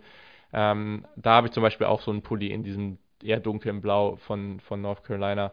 Ähm, sehr, sehr schön. Also einfach eine Uni, die man sich unbedingt mal angucken sollte, wenn man da zum Beispiel auch einfach allgemein die Farbe Blau sehr mag und die restlichen Aspekte, die ich gerade genannt habe, ähm, cool findet. Dann schaut euch gerne mal die UNC Tar Heels an. Vollkommen zu Recht. Ähm, ich bleibe in dem Start tatsächlich und äh, ich habe ja eben schon gesagt, dass ich vielleicht so ein bisschen Mighty Five Liebe mit reinbringe. Ich mag so so David gegen Goliath Geschichten ganz gerne ähm, wenn es so ein bisschen, habe ich eben schon gesagt, um den Underdog geht. Und bei dem Programm, das ich jetzt nenne, weiß ich gar nicht so genau, ob die unbedingt noch ein David sind oder auch schon sich in Richtung, zumindest in ihrer Conference, Goliath bewegen. Das sind die Appalachian State Mountaineers. Nice. Ähm, die magst du ja auch ganz gerne, habe ich mir sagen lassen. Hast ja mal überlegt, mit denen auch bei NCAA Football zum Beispiel eine Dynastie anzufangen und auch ein paar Mal, glaube ich, gesagt, wenn ich mich mir jetzt irgendwie ein Über 5 Team aussuchen würde, die wären vielleicht in der Verlosung mit dabei. Mhm. Ähm, da kommen auch die, die Tar Heels her, wie gesagt, die wir beide sehr gerne mögen, die Carolina Panthers, die Charlotte Hornets, North Carolina eben. Und die Appalachian State Mountaineers sind ganz spannend. Die spielen erst seit 2014 in der FBS Football. Also da gibt es ja einige Teams, die in den letzten Jahren auch aus der FCS hochgekommen sind, genauso wie die ähm, Coastal Carolina Chanticleers, genauso wie jetzt bald ähm, James Madison hochkommt in ein paar Jahren. Ähm, deswegen, deswegen schon mal ganz spannend anzugucken, weil man eben deren Werdegang von vornherein mitbekommen kann. So, natürlich kannst es auch bei anderen, kannst du sagen, ab jetzt interessiere ich mich für die, ab jetzt verfolge ich die und verfolge den Werdegang, aber da kann man ganz genau sehen, was du mit guter, ruhiger, kontinuierlicher Arbeit auch alles erreichen kannst. Die waren natürlich auch in der FCS nicht irgendjemand, ja, die haben, äh, die waren North Dakota State, bevor North Dakota State North Dakota State war, mit drei FCS-Titeln in Folge zwischen 2.7 und 2.9, glaube ich. Ähm, also sowas finde ich immer ganz äh, spannend. Dann kommt natürlich dazu, dass die Elite Jerseys haben. Ich mag diese Combo aus viel Schwarz und äh, wenig Gelb oder eben andersrum viel Gelb und Bestes wenig Jersey Schwarz. Bisher aus den ganzen Bowls, die es bisher gab. Also genau, mega weiß. Jersey, mega Jersey. Ähm, ganz, ganz gern. Dann haben die trotz dessen, dass sie so jung sind, relativ viele Erfolge schon vorweisen können. Sie sind eben, wie gesagt, erst seit sieben Jahren in der FBS, haben sechs Bowl Games erreicht, immerhin schon seitdem, sind viermal Conference Champion geworden zwischen 2016 und 2019 und der Track Record für Head Coaches, der kann sich auch sehen lassen, glaube ich. Scott Satterfield inzwischen Head Coach bei Louisville, Eli Drinkwitz inzwischen bei Missouri unterwegs als Head Coach und da auch nicht unbedingt wenig erfolgreich. Dann kommen eben doch noch so ein paar David-Momente auch dazu. 2007 gegen Michigan zum Beispiel das mega Upset, als sie noch in der FCS waren. 2019 im Last-Second-Sieg äh, gegen UNC geholt mit so einem Blocked Field Goal. Definitiv guckt euch auch die Facilities an, die seit, ähm, ich glaube, einem halben Jahr neu sind. Eines der Group of Five Programme, die ich auf dem Schirm haben würde. Wenn ihr euch gerade auch für diese Gegend interessiert, was du auch schon angesprochen hast, dann. Ähm, Hattest du das Stadion jetzt angesprochen? Äh, nee, noch nicht. Weil das ist ja, also ich finde, guckt euch mal, googelt das einfach mal und guckt mal auf die Bilder bei Google, relativ easy. diese ganzen Bäume drumherum, also dieser Wald, das sieht so unglaublich schön aus. Also es ist einer der coolsten Aspekte auch nochmal an der Uni, finde ich. Oder an dem Ja, ja. Allgemein eine sehr kleine Stadt, ne, wo sie beheimatet sind, in, in Boone, North Carolina, aber wie du schon gesagt hast, mega schöner, mega schöner Anblick, Ausblick. Absolut, sehr, sehr gut. Ähm, genau, ich gehe weiter und das ist nicht so weit weg, äh, zumindest so grob die Richtung da unten in den USA. Eine Uni, die ich vor diesem Jahr sehr, sehr gefeiert habe und wo ich glaube, gerade auch nochmal, wenn ihr jetzt ein Team sucht, was in einer großen Conference spielt, äh, vielleicht aber noch nicht jetzt ganz top-notch, super Elite-Level ist, aber so langsam auf dem aufsteigenden Ast, dazu super Atmosphäre im Stadion, dann kommt ihr nicht an den Arkansas Razorbacks vorbei. Ah, ich hab's mir gedacht, dass du die mit reinnimmst, tatsächlich. Ja, aber haben halt, also ich habe das gar nicht so geplant. Das war eigentlich, ich habe eigentlich die Teams mehr durchgeguckt und eine Menge Punkte, die, nach denen ich gesucht habe, wurden da halt getroffen. Also Hm. ähm, ganz, ganz, ganz tolle Sta ähm, Atmosphäre da im Stadion. Also unglaublich hitzig kann das da drin werden. Ähm, und einige wirklich große Gegner sind dieses äh, Jahr oder diese Saison in Fayetteville gefallen. Ähm, die Uni ist mit 30.000 Studierenden die größte in, in Arkansas, auch schon relativ alt. Ähm, die Uni ist für die Bereiche äh, Architektur und Supply Chain Management sehr bekannt. Mhm. Äh, Im zweiten Bereich sogar, ähm, oder im zweiten Aspekt hier, sogar äh, wurde sie 2020 zur besten Uni in Nordamerika ausgezeichnet, falls es jemand interessieren sollte. Oha. Ähm, äh, genau, die Farben sind äh, Cardinal und Apple Blossom. Im Endeffekt sind das eigentlich einfach nur dunkelrot und weiß, ähm, aber ich finde die die Farben oder allgemein die Jerseys, die sind auch wieder nicht so besonders, aber ich finde die ziemlich clean. Also ich mag die sehr gerne. Ähm, und ja, das Stadion ist halt wirklich das, womit es irgendwo fällt. Also das Donald W. Reynolds Razorback Stadium, fast 76.000 Menschen ähm, und sind auch schon ein bisschen länger in der, in der SEC. Ähm, haben drei, äh, nee, Quatsch, eine offizielle National Championship in 1964, 13 Conference Titles und die Rivalen sind äh, LSU, Missouri, Ole Miss und einige Unis aus Texas.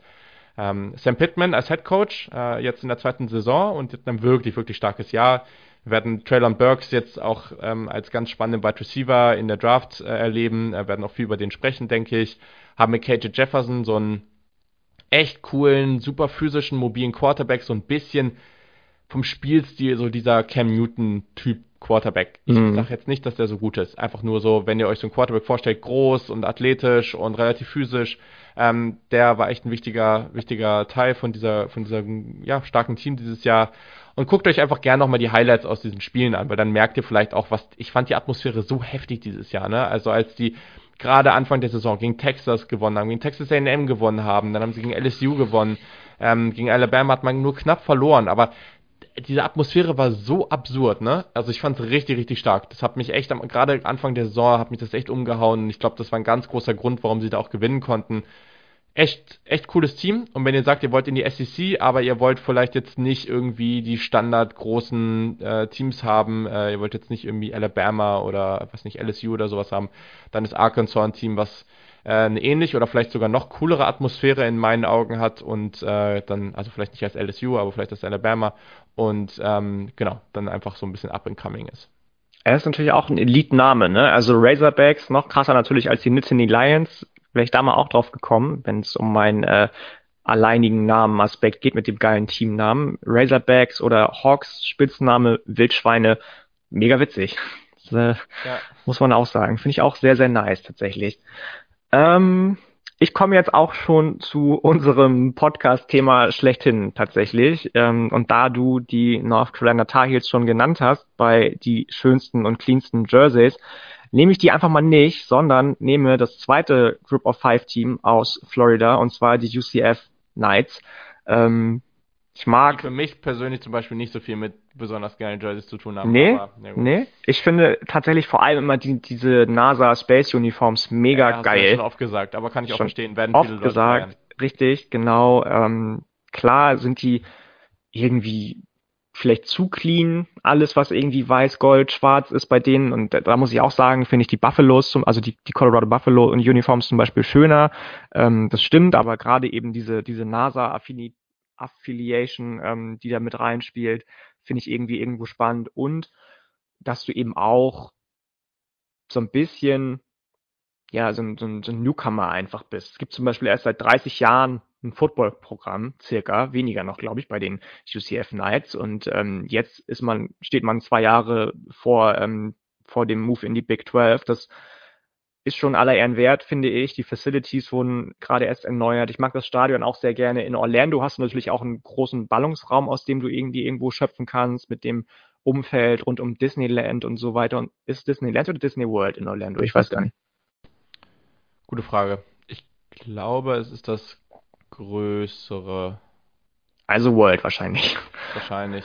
Ähm, Boah, frag mich nicht. Genau. Ähm, Disneyland ist dann in Paris ähm, und deswegen sind die bei mir mit reingekommen. Dylan Gabriel zum Beispiel, ja auch ein sehr, sehr spannender Quarterback. Mit Gabriel Davis haben sie bei den Buffalo Bills einen ganz passablen Wide Receiver, ähm, habe ich mir inzwischen sagen lassen, untergebracht. Ähm, ja, ich, ich weiß nicht, ich mag die einfach. Also ich bin allgemein, muss ich sagen, großer Fan von der American Conference. Irgendwie gibt es da kaum ein Team, zu dem ich keine hm, positive Meinung habe. Ähm, also bei Tulsa muss ich sagen, so bin ich emotionslos, aber sonst finde ich alle irgendwie nett. So, die wird ja in ein paar Jahren ganz anders aussehen, dann aber die AAC, ähm, wenn, wenn UCF, Houston und äh, Cincinnati in die Big 12 gehen. Aber ich mag die Conference an sich und äh, die UCF Knights gehören da einfach auch dazu. So ein bisschen die Underdog-Story, so ein bisschen die Newcomer-Story, ähnlich wie App State und deswegen in Kombination mit den Jerseys auch. Ihr habt's gesagt, ihr wollt uns nur über Jerseys reden hören. Hier habt ihr's. Ähm, muss ich die auch mit reinnehmen. Ja, nice. Also ich habe auf jeden Fall überlegt, die mit reinzunehmen, weil die jetzt auch gerade in den letzten Jahren so damals diese ja, diese inoffizielle National Championship, als sie ungeschlagen gegangen sind und so. Das ne? kommt also, dazu, genau. genau. Also das ist auch ein spannendes Team aus den letzten Jahren, definitiv. Äh, und ich glaube, die können auf jeden Fall ein bisschen Damage auch machen, wenn sie dann in die Big 12 gehen. Deswegen ähm, cooles Team, mit dem man sich dann auch einfach gut beschäftigen kann, was da in den letzten Jahren passiert ist. Also schaut euch das gerne an, wenn ihr Florida mögt, wenn ihr guckt euch diese Jerseys halt einfach mal an. Ähm, und wie gesagt, ich bin nicht so der große Fan, aber ich kann mir halt vorstellen, dass die viele sehr, sehr stark feiern. Deswegen ja.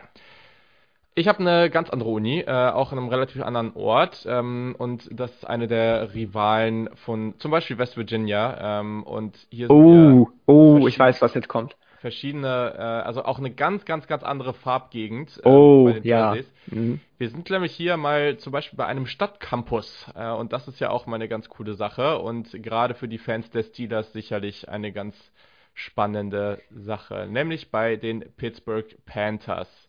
Wir haben hier knapp 30.000 Studierende, 1787 gegründet und die Unigebäude sind überall in der Stadt verteilt. Das kann man ganz gut sehen in einem Video, was du mir mal irgendwann gezeigt hast. Ähm, ihr müsst eigentlich nur Pittsburgh Bestes Hype-Video ever. Ja. So ein Video müsste ja. jedes College-Football-Programm produzieren. Ja, also guckt es euch einfach an, dann wisst ihr, was wir meinen. Und guckt es auch ganz an. Das ist ziemlich cool. Man kriegt einen guten Eindruck von der Uni und wie das da so ist. Ähm, Pittsburgh Panthers Recruiting oder irgendwie sowas müsst ihr einfach eingeben. Ihr kommt da relativ schnell hin. Vielleicht posten wir das die nächsten Tage auch nochmal auf dem Twitter-Account. Ist extrem nice. Ähm, und die Panthers sind in Royal Blau und Gold unterwegs. Also das Jersey, ich finde, das ist eigentlich eher so ein Gelb. Ähm, aber es ist eine sehr markante Farbkombi. Auch die halten, auch wenn die Farben sehr auffällig sind, sie halten das relativ clean. Und ich persönlich mag sogar, also hätte ich nicht gedacht, aber ich finde es eigentlich ganz cool. Ähm, war, glaube ich, meine Top 3 damals bei unserem Jersey-Ranking, das wir mal irgendwie in einer ja. Folge, Folge hatten. Und die Amerikaner sagen übrigens zu Gelb alle Gold. Ich habe irgendwann mal in so einem. Reddit-Forum mich bewegt und habe dann gesagt, dass ich die gelben Helme von West Virginia gerne öfter sehen würde. Und dann meinte irgendjemand und hat dann auch ganz viel Zuspruch bekommen, was mit dir los, das ist Gold. Okay. Also, dann ja. wissen wir jetzt warum. Ähm, genau, sie nutzen die gleichen Facilities wie die Steelers. Ähm, das wird da in dem Video auch nochmal gut herausgestellt. Also ist ganz cool, wenn man die Steelers mag, dann ist das irgendwie naheliegend. Sie haben wirklich sehr, sehr, sehr gute NFL-Spieler produziert. Also Larry Fitzgerald, Mike Ditka, Dan Marino, Daryl Reeves, LaShawn McCoy und so weiter und so fort. Also das ist, das ist richtig, richtig stark. Ähm, sie waren halt nicht mal so ganz erfolgreich. Also bis 1976, aber vor allem deutlich früher als das, haben sie neun äh, National Championship, äh, National Championships offiziell zugesprochen bekommen. Ähm, aber ja, also seitdem ist halt, was das angeht, nicht mehr so viel passiert. Größten Rival Rivalen sind West Virginia, Penn State, Notre Dame, Syracuse.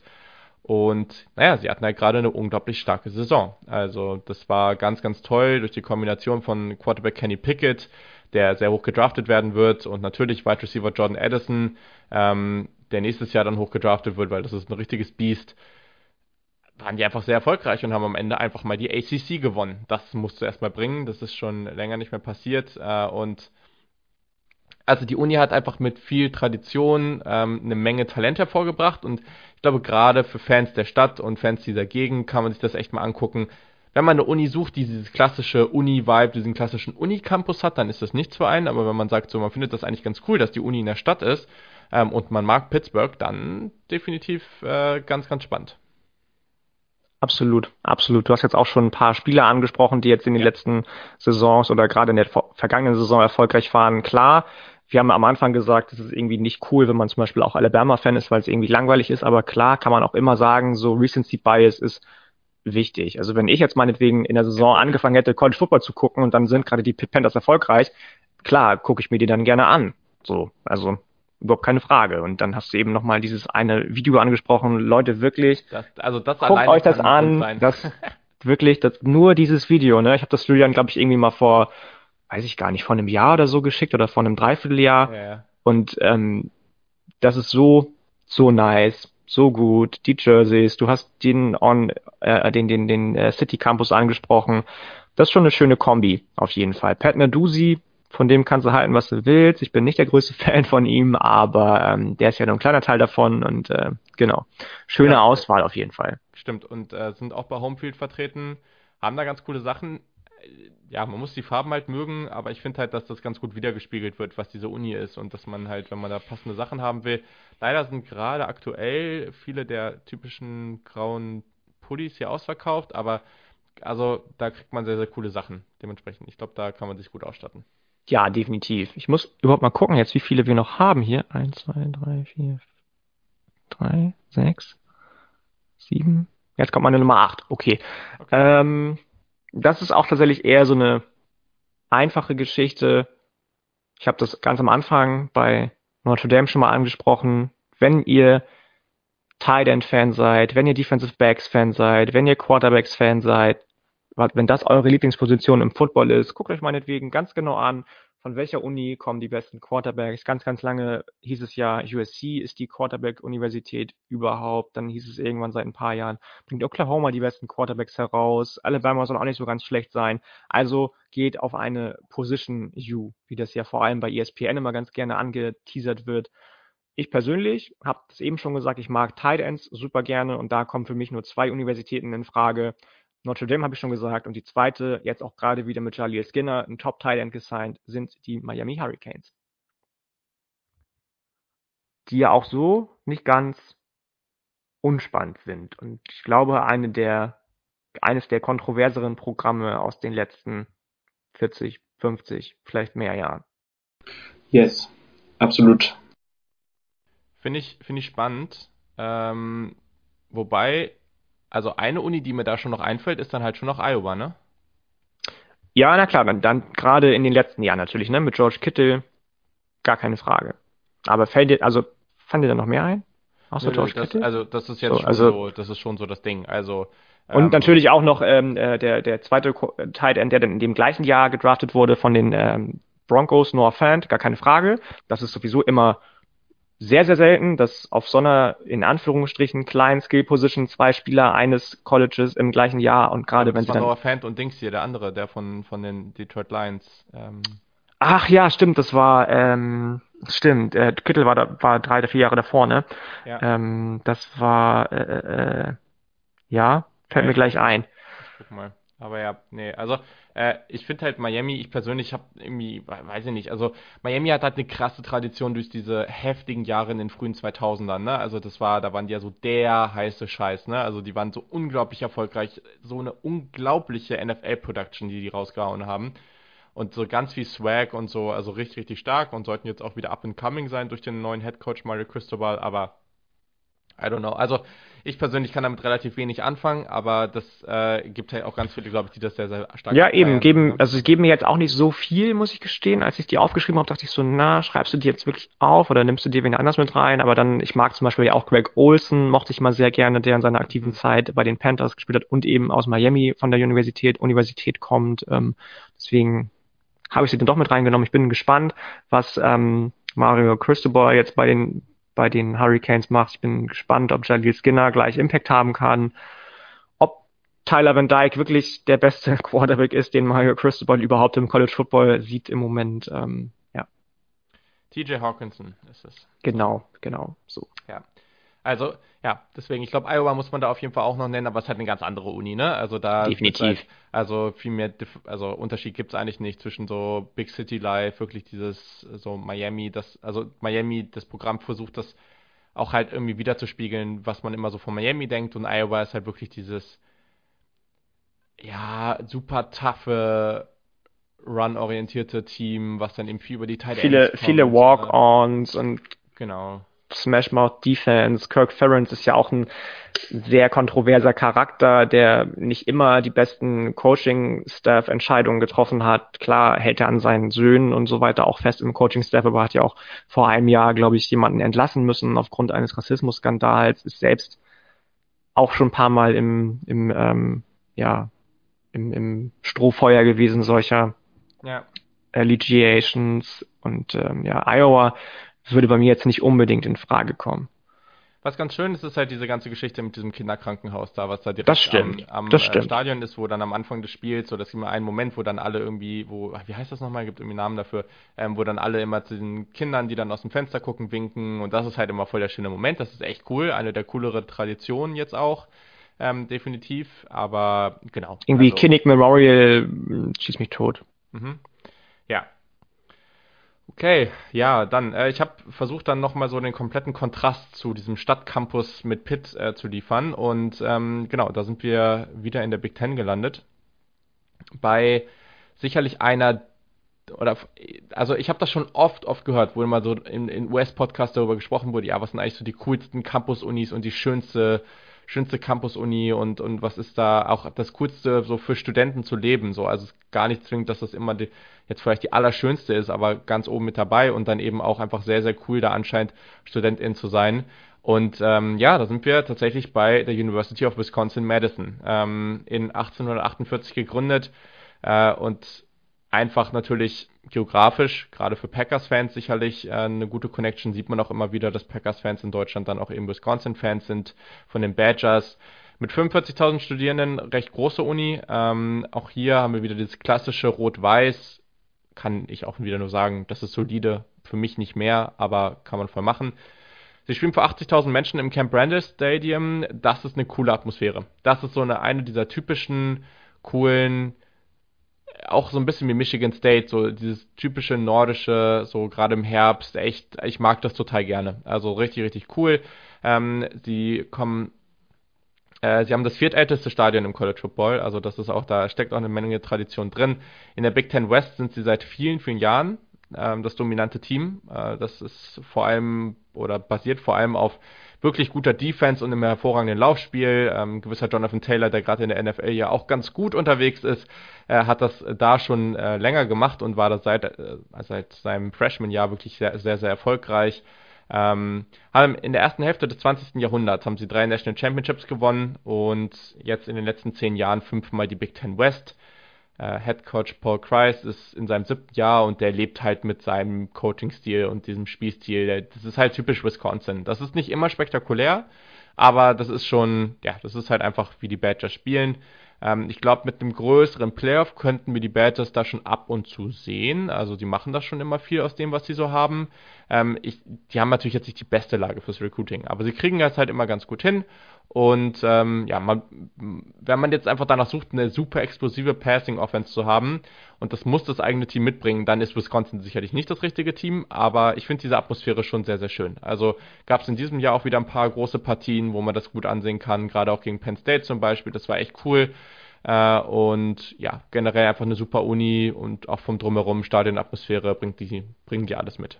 Ja, ja, habe ich mir schon gedacht, dass du die mit ähm, mit reinbringst, weil wir da schon öfter drüber gesprochen haben, dass du ja. findest, dass das eine der geilsten College Town Experiences ist, auch mit dem Jump Around im Stadion ja eine schöne oder was heißt schöne abgefahrene und laute Tradition. Ähm, haben es bei mir nicht so ganz geschafft. Ich mag deren Maskottchen super gerne tatsächlich. Ich find, den finde ich irgendwie witzig äh, mit dieser Obelix-liken ähm, gestreiften Hose. Das finde ich irgendwie nice. Und äh, nee, bei mir haben sie es leider nicht geschafft. Bei mir kommt jetzt noch ein, ähm, ein Team, das ist so ein bisschen, Ja, es ist das nächste Group of Five Team tatsächlich und wahrscheinlich wirst du auch da wieder wissen, wer das ist. Es ist nämlich nicht SMU, sondern aus Texas auch, aber aus Houston ein Team, äh, die Houston Cougars. Die Stadt an sich ich habe mir schon mega krass. eins der beiden kommt. Also Die Stadt an sich mega krass, mega schön, mega schnell wachsend, fastest rising, sowieso, was irgendwie die ganze ähm, Wirtschaft auch anbelangt. Trotzdem auch eine der diversesten Städte in den ganzen USA. Also da gibt es neben vielen hispanischstämmigen ähm, Leuten, die da wohnen, auch viele, viele Asiaten inzwischen. Und das ist natürlich für so ein, so ein, so ein Mix an Cultures mega, mega geil, mega, mega schön. Dementsprechend ähm, ich glaube, ich weiß nicht, ich habe hab mir so einen, so Index angeguckt, was denn eben die zehn most diverse Universities in the US sind. Und da war, glaube ich, Houston auf Platz vier oder fünf ähm, mit der Universität. Natürlich viel, viel zu groß eigentlich, um in der AAC zu spielen. Auch die wechseln, Entschuldigung, wechseln jetzt in die Big 12 2023. Ich bin gespannt, was sie da reißen können.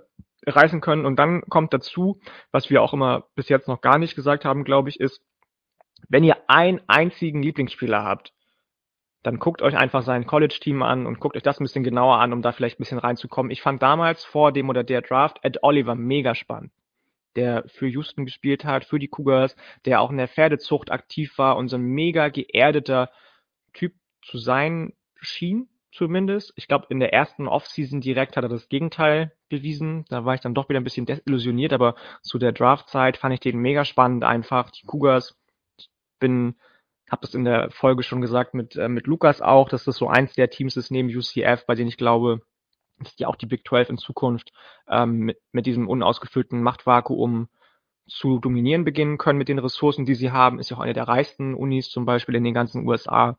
Hm, die finde ich auch ganz cool. Auch weiß-rot, natürlich, klar, nicht so spannend, was die, die Uniforms angeht, aber diese Saison zum Beispiel eine mega geile All-White-Uniform gehabt, dann eine schwarze Uniform gehabt mit so rot-chromfarbenen Helmen, das war auch ganz nice. Ähm, guckt euch die mal an. Yes, so. Äh, ich, ich nehme euch einfach mal mit, ganz transparent. Äh, dadurch, dass mein iPad äh, nicht mehr so allzu viel Akku hat und ich immer nur einen Stecker reinmachen kann, ähm, äh, und nicht gleichzeitig laden kann, äh, versuche ich gerade immer, während Yannick redet, mein Mikrofon auszustöpseln, mich zu muten und währenddessen zu laden. Ähm, aber äh, genau, also jetzt nicht wundern, aber es sollte ja eh nicht mehr so mega lange dauern, aber das ist jetzt gerade leider das Problem. Ähm, nee, aber voll. Und ich finde bei Houston halt so cool, dass gerade wenn man da jetzt auch in Texas irgendwie Fan von einem NFL-Team ist oder die Stadt vielleicht auch ganz cool findet, ist ja auch eine Riesenstadt, das ist wirklich ein Team, was up and coming sein kann. Ne? Also mit dieser Entwicklung jetzt in die Big 12, wir haben da ja neulich schon drüber geredet. Also ich glaube wirklich, dass da eine Menge Potenzial ist und die letzten Jahre, da waren viele spannende Sachen dabei. Ähm, auch dieses Jahr damals mit Eric King, äh, wo der so ausgerastet ist, das fand ich auch richtig cool. Also äh, eine richtig coole Uni und auch hier wieder kann ich nur sagen, auch im Basketball sehr, sehr gut unterwegs. Ähm, ja, also definitiv sollte man sich mal geben. Gerade auch, wenn man die Farbe Rot halt sehr mag. Also das ohne, wenn man Rot nicht leiden kann, dann finde ich es wahrscheinlich auch ein bisschen schwierig. Ja, ja, wahrscheinlich schon. Genau. Ähm, du hast eben Konstanz angesprochen ähm, und da habe ich auch noch eine Uni am Start, äh, die jetzt für mich selber, glaube ich, nicht unbedingt was wäre, aber jetzt die Mischung aus Stadion-Location und super toughes Team und echt viel Konstanz. So, jetzt darfst du mal raten. Hast du über den Kopf? Stadion-Location, Also Konstanz, schön, schön, schönes Drumherum. also, also schönes Drumherum, super toughes Team. Oh. Hm. Eher im Westen der USA? Eher im Westen der USA. Also im Westen, Westen oder so im, im Midwest? Er ist nicht an der Küste. Nee, hm, nicht an der Küste. Hm. Pff, Nicht Arizona State. Nee, nee, nee. Okay, bist äh, falsch. Genau, okay. Also ich spreche nämlich über die Utah Utes. Ah, Ähm, okay. Und Hm. die bekommen es halt echt hin, echt über Jahre hinweg in der Pick 12 ganz, Pick 12 ganz, ganz weit oben mitzuspielen, obwohl sie eigentlich nicht so viel Talent haben. Und äh, das hat man dieses Jahr wieder gesehen. Also Oregon einfach zweimal komplett zerstört. Und das ist einfach, weil Kyle Whittingham mit diesem Team, die kriegt die einfach so super tough eingestellt. Richtig, richtig gut. Die Uni liegt in Salt Lake City, 1850 gegründet, 32.000 Studierende gehen da ihre Ausbildung nach. Ähm, auch hier haben wir tatsächlich wieder die Farben Rot und Weiß. Ähm, wobei man sagen muss, bei den Jerseys hat man häufiger diese grauen Elemente. Ganz spannend, 2004, 2005 ist man mit Urban Meyer als Head Coach und Alex Smith, wird ja auch vielen NFL-Fans was sagen, als Quarterback 11 und 0 gegangen und konnte danach noch die eben angesprochenen Pittsburgh Panthers deutlich schlagen. 2009 konnte man zum Beispiel im Sugar Bowl Alabama schlagen und beendete die Saison, die Saison auf Platz 2 der AP Poll. Also Utah hat da schon richtig, richtig tolle Ergebnisse hinbekommen. Hm. Ging dann 2011, 2012 in die Pac-12 und äh, genau, größte Rivalität ist sicherlich der Holy War gegen BYU oder der Rumble in the Rockies gegen Colorado, die hast du schon angesprochen. Einfach super toughes Team. Ähm, ja, der Kyle Whittingham ist seit 2005 Head Coach, der macht das einfach sehr, sehr gut. Haben gerade in der Defensive, in der Secondary wirklich richtig, richtig gut ausgebildete Spieler. Das sieht man auch immer wieder, wenn diese Jungs dann in die NFL kommen. Ähm, ein paar bekannte NFL-Spieler waren Paul Kruger, Eric Weddle, Tom Hackett, Stalo Tulele, äh, Sean Smith. Ähm, das waren wirklich gute. Und man, man darf jetzt hier vielleicht nicht erwarten, dass es ein Team ist, was regelmäßig irgendwie um die National Championship mitspielt. Aber wenn man ein Team haben will, was einfach die richtige Mentalität hat, was eine coole Location irgendwie hat und wo man sagt, okay, ich möchte einfach ein Team, die regelmäßig in der eigenen Conference ganz weit oben mitspielen, dann wird das bei Utah fast immer so sein, egal ob sie gerade im Recruiting so top-notch sind oder eben nicht. Das brauchen die halt fast gar nicht, um, um wirklich da ganz oben mitspielen zu können. Nee, true, mega gut. Hätte ich auch drauf kommen können. Gerade Konstanz, Entschuldigung, Kyle Whittingham natürlich muss man den da nennen. Wirklich ganz, ganz groß, was der leistet. Ähm, du hast jetzt eben die Secondary angesprochen, aber auch in der Front, finde ich. Also mit, mit Devin Lloyd zum Beispiel, wahrscheinlich einen der besten Linebacker in dem oder der kommenden Draft 2022. Mhm. Schon gut, auf jeden Fall. Das stimmt. Ja, auch gerade äh, über dein nächstes Team. Auch gerade wie die, ähm, wie die mit den äh, Tragödien umgegangen sind. Es sind ja in, ja, letzten, ja, äh, in dem letzten ein Jahr zwei Spieler auf tragische Weise umgekommen. Von den Utah Utes haben wir schon ein paar Mal angesprochen im Podcast. Und dann so da rauszugehen als Team, als Universität, das fand ich schon, schon beeindruckend. Ähm, wir kommen auch schon zu meinem letzten Team. Ja, tatsächlich. Und, und ähm, jetzt wird sich der eine oder andere oder die eine oder andere fragen, warum hat er eigentlich, wenn er jetzt so einen Monolog hält über dieses Team, ähm, zu West Virginia committed. Was soll das? Verstehe ich nicht. Ich nehme euch mal mit in meine Gefühlswelt. Es ähm, gab mal eine Zeit, liebe Grüße an Jan Wegwert, da, du wirst es noch wissen, aus gemeinsamen Zeiten auf einem ähm, Forumsboard im Internet, das sich mit der NFL beschäftigt. Ähm, da fand ich die ganz spannend, weil der Quarterback meines Lieblingsteams in der NFL von dort kommt und äh, eine richtige, richtige Legende bei diesem College einfach. Das sind die Auburn Tigers. Ich erzähle jetzt gar nicht so viel über die Geschichte. Da gibt es auch nochmal ein paar spannende Sachen, weil da gerade mit dem In-State Rival und der In-State Rival ist nicht irgendjemand, eines der besten und erfolgreichsten Teams aller Zeiten, das sind die Alabama Crimson Tide, ähm, gibt es noch eine ganz, ganz spannende Story rund um diese beiden Universitäten, die sich voneinander abgespalten haben. Hm. Du bist also erstmal in der klassischen Underdog-Rolle, hast den Quarterback des Todes zu bestimmten College-Zeiten gehabt, ähm, hast eine passionierte Fanbase, die mit beispielsweise, ich weiß nicht, ob du das kennst, die, äh, die Thomas Corner früher immer ähm, beschmückt haben quasi mit, mit äh, Toilettenpapier, was dann immer so ein bisschen gespenstisch aussah zu Zeiten von Halloween, Thanksgiving und so weiter und so fort.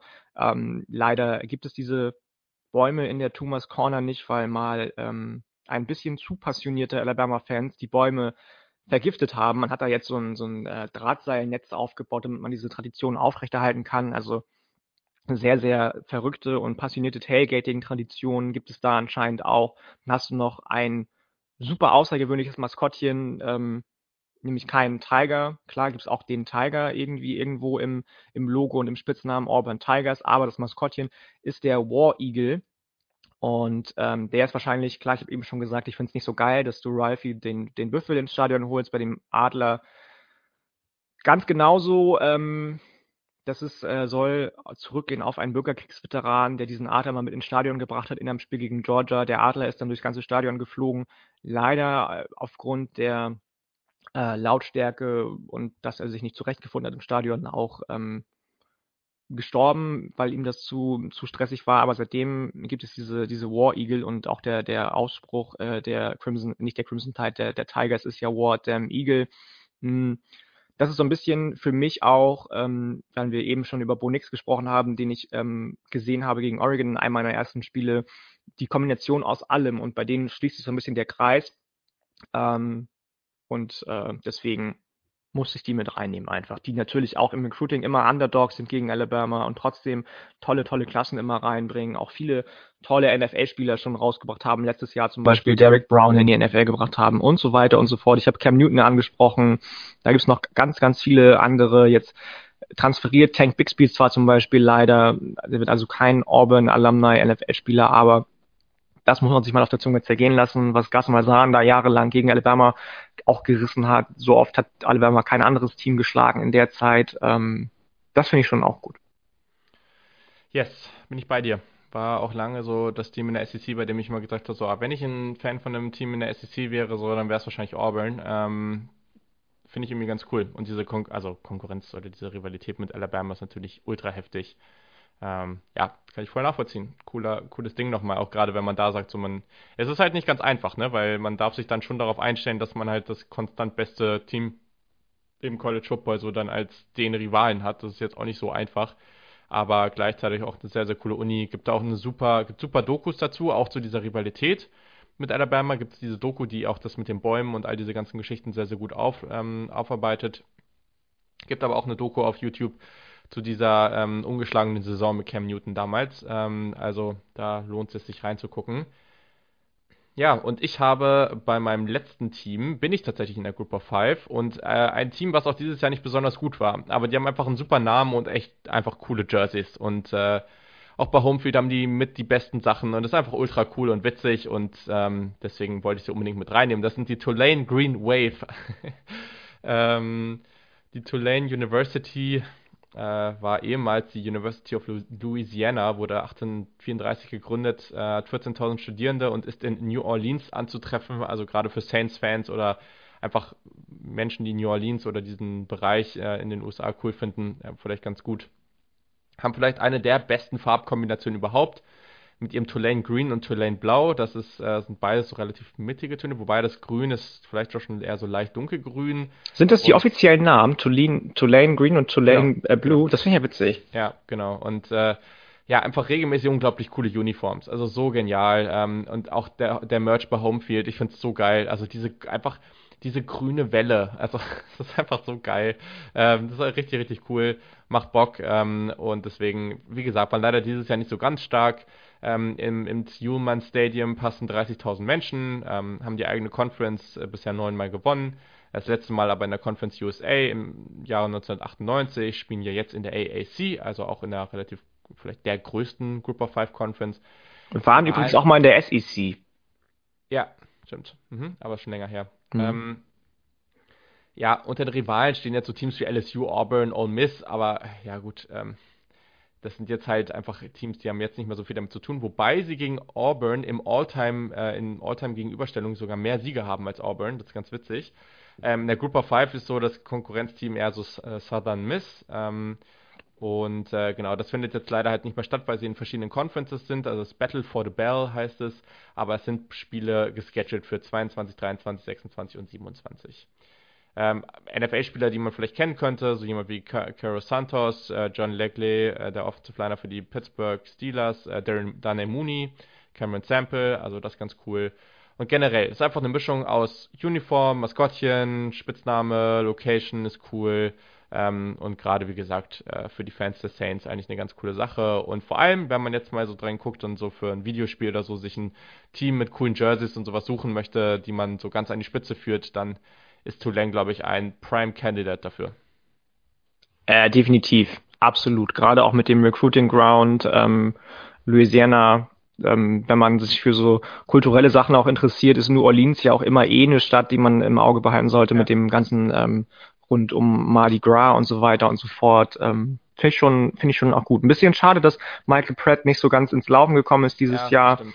Das stimmt. Auf der Quarterback-Position. Die waren auch viel von Verletzungen gebeutelt, gerade auf den Skill Position, ja, Position. fast geschlagen. genau, genau. Ähm, aber auch eine coole Uni auf jeden Fall, ja, genau.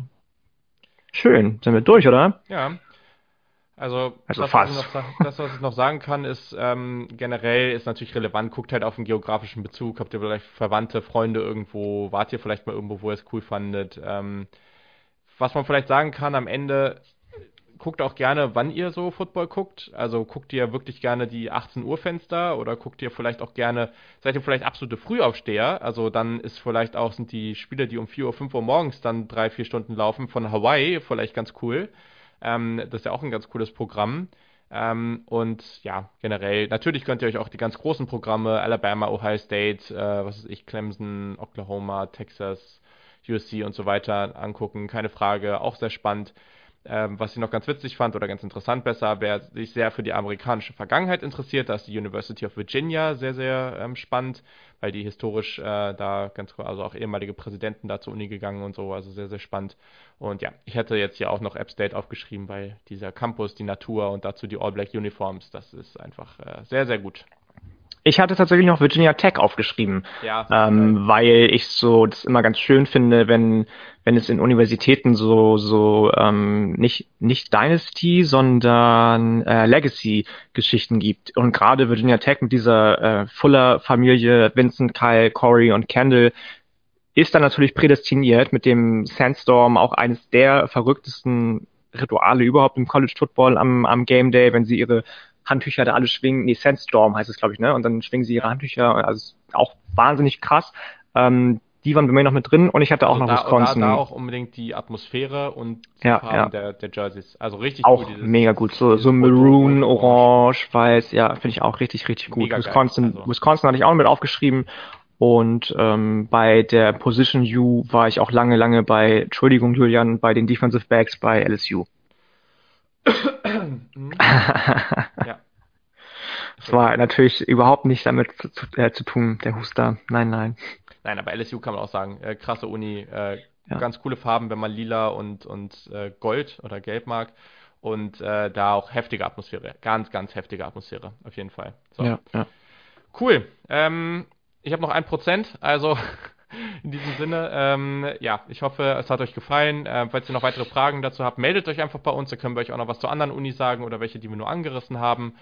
Und in diesem Sinne, ähm, ja, meldet euch gerne, wenn ihr Rückmeldungen habt. Wir hoffen, es hat euch gefallen. Und dann bis zum nächsten Mal, wenn es um die Preview zum College Football Playoff geht. Bis dann. Macht's gut, Leute. Ciao.